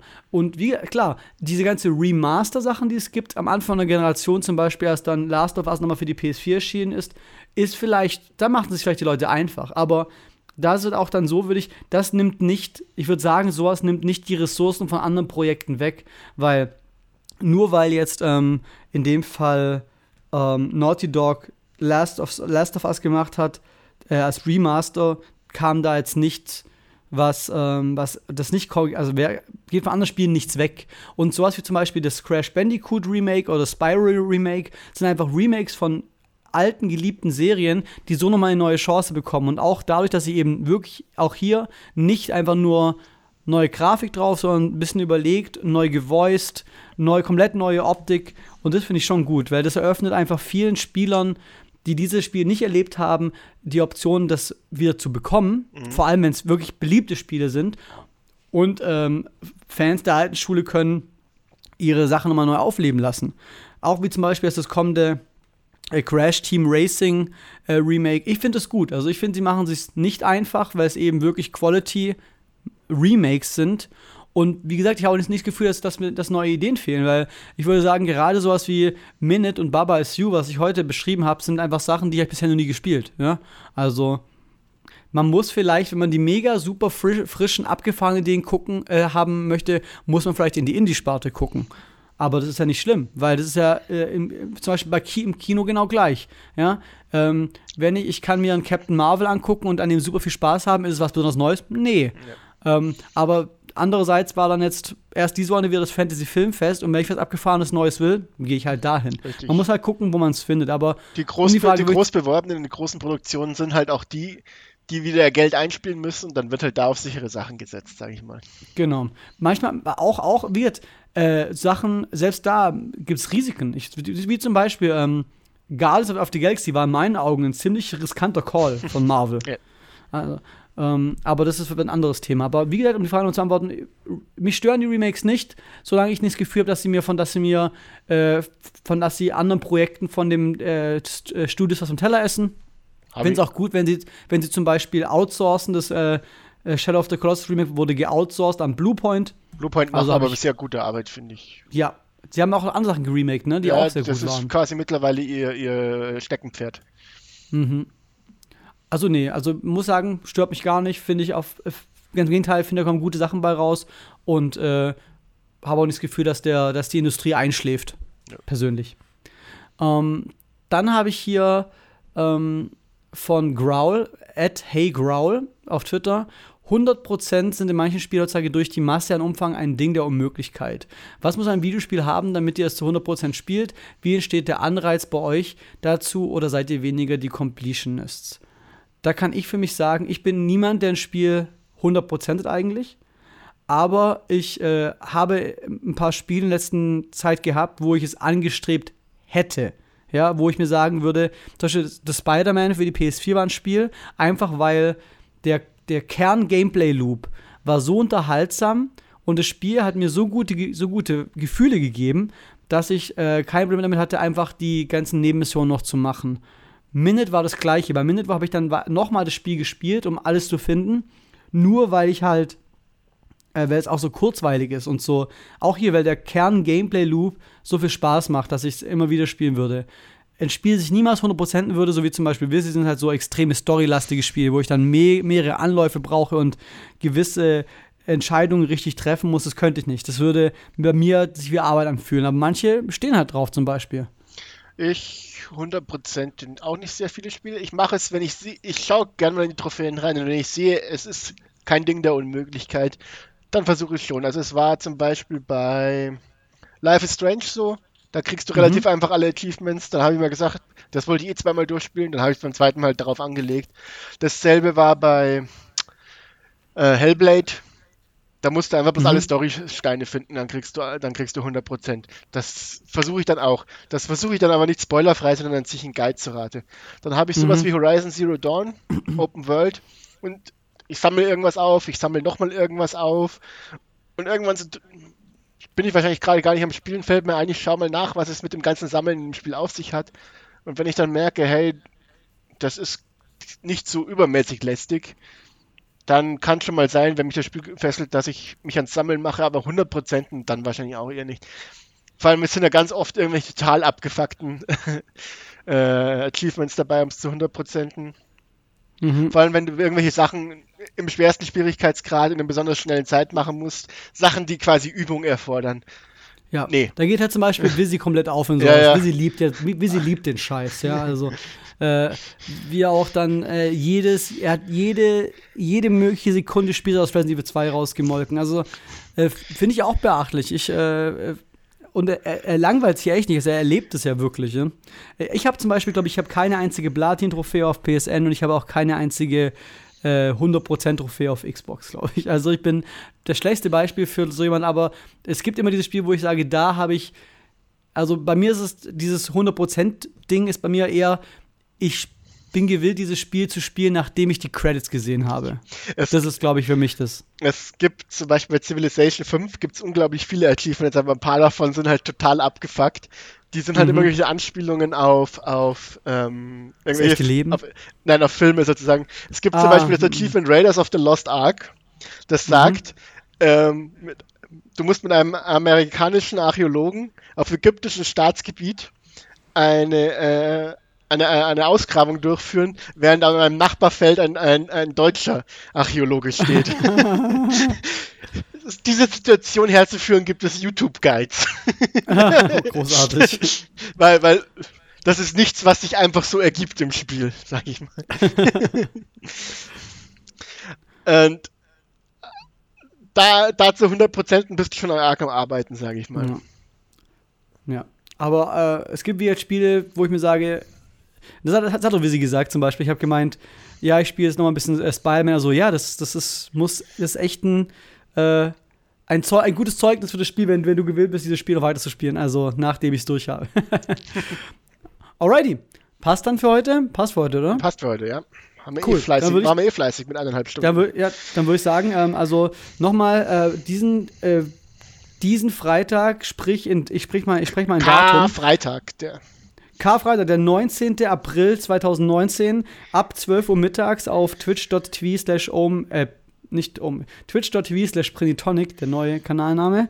Ähm, ich poste auch nochmal sofort jetzt, bevor, die sich, bevor dieser Hadokas live geht, auf äh, den Social Medias. Und für nächstes Mal haben wir dann, wie gesagt, äh, Sweet Home ausgewählt für den Retro-Zirkel. Und ähm, ja, ihr findet uns auf Soundcloud, ihr findet uns auf iTunes, Ihr findet uns auf jeder App, äh, Android, Facebook, äh, Facebook, äh, Podcast-App. Und für Interaktion ist am besten Twitter, äh, der Hadocast. Ihr findet uns aber auch auf Facebook unter Hadocast. Aber auf Twitter ist, glaube ich, am, am besten zum Interagieren. Irgendwelche abschließenden Worte, Dom? Äh, haut rein. okay. Und äh, meine abschließenden Worte sind, dass ich jetzt endlich, äh, da ich es wieder vom Visit zurückbekommen habe, das beste Spiel aller Zeiten spielen kann, Persona 5. Viel dass Spaß ich dann damit. auch 100% werde. Und dabei spiele ich erstmal Assassin's Creed. Ich gehe jetzt, eine, Runde, geh jetzt eine Runde Stellaris zocken. Bis dann. ciao, ciao. Bye, bye. Bye.